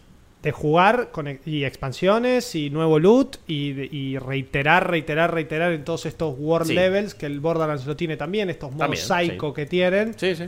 para al fin y al cabo ganar más loot y subir una linda foto a Twitter, nada más. O sea, es- Sí, no pero, pasa eso. pero en Destiny, por ejemplo, es como, bueno, si vos no tenés cierto nivel, cierto power level, no podés realmente acceder a la raid, No, claro. al dungeon, a esto. Creo que un juego como Borderlands o este van por lados menos restrictivos. Es como, de nuevo, no piden tanto de vos. Entonces vas a poder hacer todo el contenido amigo eventualmente. un par de armas y... Sí, y- por eso. Cada tanto vas a tener un buen loot. Tiene, un, tiene buenos sistemas como para que, che, encontraste un arma que te resulta recopada. Bueno, vas a uno de los comerciantes y, y la podés, eh, podés mejorar, subir de nivel. Si gastás ciertos recursos, recursos que conseguís, explorando el mapa, ganando misiones o eh, de- desmantelando ciertas armaduras o ciertas armas. Entonces es como medio sencillo encima. Che, me gustó esta arma, listo. Infusionar en, en Destiny requiere un montón de recursos también. Todo está como... Es súper sencillo, es súper ameno. Me parece que le puede dar a, a- a mucha gente una experiencia símil de Destiny de Division, pero con mucho menos compromiso. Entonces, por eso es que termina siendo más Diablo o Borderlands, que a fin de cuentas son lo que el- es lo que terminan siendo esos juegos y es la razón de su éxito. No, no va a ser candidato a nada. No va a ser Goti. Es un juego que si le tuviera que poner un puntaje no le puedo poner más de 7 puntos. Pero este juego ya va, va- va a ser uno de los éxitos del año. Ya lo es en cierto punto. Y me por un parece que... Sí. No, y, a ver, por, por una tormenta perfecta de situaciones, de nuevo el contexto... Si este juego salía el año pasado, en un momento donde estaban saliendo un montón de otros juegos, nadie iba a hablar de esto más o menos. Tapadísimo. Sí. Pero tapadísimo mal. Me parece que eligieron un, un momento y un punto exacto donde la gente está súper necesitada de un juego así, de un juego medio triple A, medio next gen, pero bueno, querés justificar el gasto de 500 dólares por una Series X, 500 o 400 dólares por una Play 5, o, o 300 por una Xbox Series X, eh, es, o por una placa de video nueva, no sé. Pero me parece que todo ese contexto lo, lo recontra aprovechó Outriders. Y por eso me parece que es un juego que está funcionando bárbaro. Y le está yendo muy bien. Hay un tema. Y es que este es un juego full price, obviamente. Está Eso en Game por Pass. decir. Sí, está en Game Pass para consolas. En Steam, en estos momentos, quiero fijarme eh, cuánto 2.500 está. pesos. ¿Con impuestos ta- también o...? No, o- 2.500 precio full. En impuestos te va a quedar en 3.600, 3.500, por ahí más o menos Sí, es. sí, exactamente. 3.600 pesos. No me parece un precio No ridículo. es nada. Claro, no son 60 dólares, porque recordemos No, que esto está en Game Pass de consolas, no está en Game Pass de PC. Ojalá llegue en algún momento a Game Pass de PC, creo que va a ser la forma de, de jugarlo, especialmente por el hecho de, bueno, está en Game Pass, lo pruebo. Hmm. Con todo esto que me dijiste, tengo ganas de ir y comprármelo para PC, pero tengo tantas otras cosas que jugar que si yo me meto en esto no lo termino más. Me encantaría poder jugarlo en la Play 5, pero volvemos al mismo problema de siempre con la Play 5. Son sí. 60 dólares. No, a ver. 60 dólares y tuki. Y no es que No está es- en PlayStation Plus tampoco. No, no, no, no, no, obviamente. Eh, en nuestra economía, y igual sé que hay mucha gente que nos está viendo eh, y escuchando de otros países, así que tampoco me quiero centrar solamente en Argentina. 60 dólares para prácticamente cualquier juego es una locura. Digo, por sí Es solo. un montón de Se- guita. Eh, 70, perdón. Sí, es verdad. 5, Eh, 70. Sí, no me acuerdo si este está ses- 70 o 60, la verdad que no me acuerdo en, en esta, en este caso, pero sí, un, eh, Returnal cuando sale ahora va a salir 70 dólares en PlayStation 5. Estamos todos locos. Eh, es un juego que le tengo mucha fe, me encantaría, me, me- me- creo que ojalá esté buenísimo. Y quizás te digo, no, sí, vale cada centavo y, y- y termina siendo mi goti, qué sé yo. Pero Son por 12 hoy- lucas. bueno, ese es el tema, digo. cualquier juego en PlayStation 5 son 11 o 12 lucas. Cualquier juego full price, estamos hablando, ¿no? Sí. En ese contexto, prácticamente no te puedo recomendar ningún juego. Entonces, medio que la ecuación económica, yo entiendo que es algo que a ustedes les, eh, les importa muchísimo, porque a cualquier persona con dos de frente le tiene que importar. Pero yo te cuento cuáles son las bondades, las virtudes o los defectos del juego. Y después cada persona hace su propia evaluación. O sea, vos, amigo amiga, solo sabés si podés gastar 12 lucas en un juego o no. Vos sabés si 3.600 pesos es un precio que se justifica o no. Yo te cuento qué, onda, qué me pareció, cómo, cómo usa los sistemas y un montón de cosas. Pero la cuestión económica la tiene que ver cada uno. Por sí solo, insisto, ni siquiera increíbles juegos se justifican gastar 60 dólares. Yo tengo que decir, no, anda al super varias veces porque es mucho más importante. Pero después, cada uno sabe en qué puede gastar la plata. Eh, habiendo dicho un montón de cosas increíbles del juego, igual me parece que sí, si me lo tengo que poner a analizar en cuanto a precio, no, es un juego que full price en Play 5 no, no se justifica. Me parece que no está a la altura, tenés que jugar mil otras cosas antes de jugar esto. En PC, 3.600 pesos me parece un precio más que adecuado. Y si tenés una Xbox eh, y está en el Game Pass, no dudes en jugarlo. Ahí está. Eh, en Game Pass, en Game Pass es, un GOTI directamente. Está, es, un juego ideal, de nuevo. Game Pass es eh, el, lugar perfecto para los juegos de 7 puntos, porque se destacan, porque realzan. Salió Narita Boy ahora, y es un juego que también, por sí solo, no, es que te vuela la cabeza, pero le recontra tener que dar una oportunidad porque está en Game Pass. Y acá me medio, medio que pasa lo mismo que no está en el Game Pass de PC. Tenía ganas de probarlo, eh, incluso en la tormenta de juego. Es lo que digo. O sea, si yo ahora tengo que comprar esto y ponerme a jugar, tengo la suerte de poder jugarlo en PC, de tenerlo a un precio sumamente accesible. Eh, al lado de lo que dijimos, estas 11, 12 lucas en Play 5. Pero sigue siendo un gasto el cual yo tengo que justificar. Y ese gasto, la justificación es jugándolo. Y no sé si tengo el tiempo para, para jugarlo. Eh, es, como que entiendo igual la estrategia del tema del Game Pass de PC porque ahí matás al juego en Steam. Eh, es como que no. Sí, hay, hay, hay, que ver, qué sé yo, hay mucha especulación de por qué algunos juegos no llegan a Game Pass de PC. Eh, uno podría especular el hecho de, y bueno, le quieren dar más bola al de consolas, bueno, en Steam igual venden. Quizás pasa más por un tema de, che, la Windows Store es medio un bardo y, para que un juego esté en el Game Pass de PC tiene que tener todas las funciones y estar súper adaptado a Windows 10, a la Windows Store, hacer un... Era UWP, creo que es el tipo de aplicaciones que tienen que ser. Quizás hay, menos teoría conspirativa y más un, che, es un garrón que el juego esté full adaptado para la Windows Store y no lo pudieron hacer. Entonces, eh, por eso es que Outriders no está en el Game Pass de PC Quizás en un futuro lo hacen y termina llegando.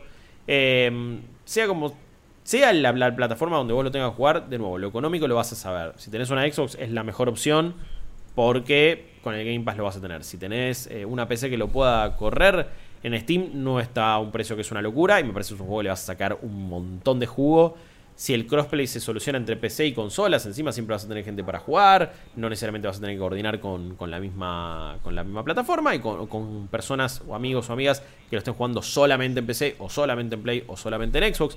Así que me parece que es uno de los gauchitos del año sin dudas.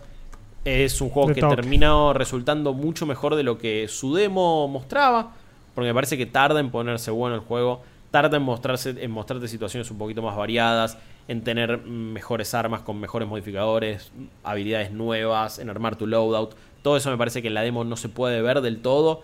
Se concentra mucho más en lo cinemático y en el prólogo y en contarte una historia que es un pedo en el agua, que no le importa a nadie, que no hace ruido y que realmente no te tiene que preocupar. Pero el resto de la jugabilidad y la progresión me parece que recontra funcionan.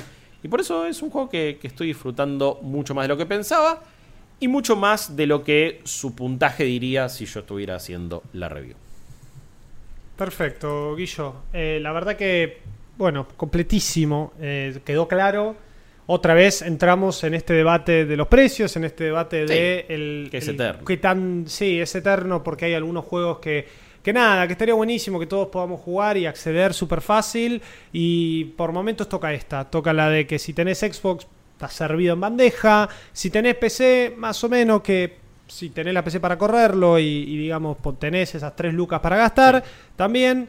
De vuelta en este lado del mundo, como mencionaste, PlayStation 5 se queda un poco atrás, pero me parece que eh, no sé, o sea, a mí me diste ganas de jugarlo. eh, yo de- cuando probé la demo en su momento dije, "Mm, no, pero sí, vamos a jugar de una. Ese, dijo el cura Agüero, porque la verdad es que hay que. e- Este tipo de propuestas, me parece que es el momento para aprovecharlas. Eso, eso creo que es un, buen resumen.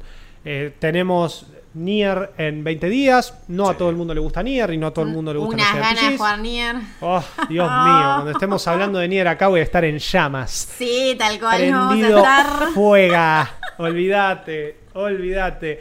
Eh, y después tenemos Resident Evil Village el mes que viene. Como dijiste, sale Monster Hunter Rise. Tenemos Persona 5 Strikers de marzo que todavía Eh, estoy estamos intentando viviendo de juegos japoneses casi, otra vez. Y el año pasado pasó un poco lo mismo. A principio del año pasado pasó un poco lo mismo, porque también tuvimos Final Fantasy VII Remake eh, y varios JRPGs, eh, Persona 5 Royal. O sea, medio como que la historia un poco se repitió, porque Persona salió en marzo acá también, bueno, febrero, casi marzo. Eh, y después tenemos un juego de Square Enix bastante, bastante grande en abril. Eh, y el resto del año, bueno, tendremos que ir viendo, llenando esos baches con algo como Outriders o como, con MMOs eh, que es lo que yo suelo hacer y no lo recomiendo, pero no importa, soy un jugador de Final Fantasy XIV sin recuperación. Chicos, muchísimas gracias por eh, estar hoy aquí, eh, acompañarme, yo acompañarlos a ustedes. Esto es un laburo en equipo, ya lo saben. Semana a semana estaremos nosotros tres. Aparecerá Rippy de nuevo. El internet de Flor, espero que subsista, por favor. Por favor. Y Ojalá, bueno, ojalá. no- nos veremos la semana que viene con otras propuestas. Yeah. ¿Les parece? Sí. Sí. Nos vemos. Chau. Esto fue Malditos Games, el podcast fichinero de Malditos Nerds.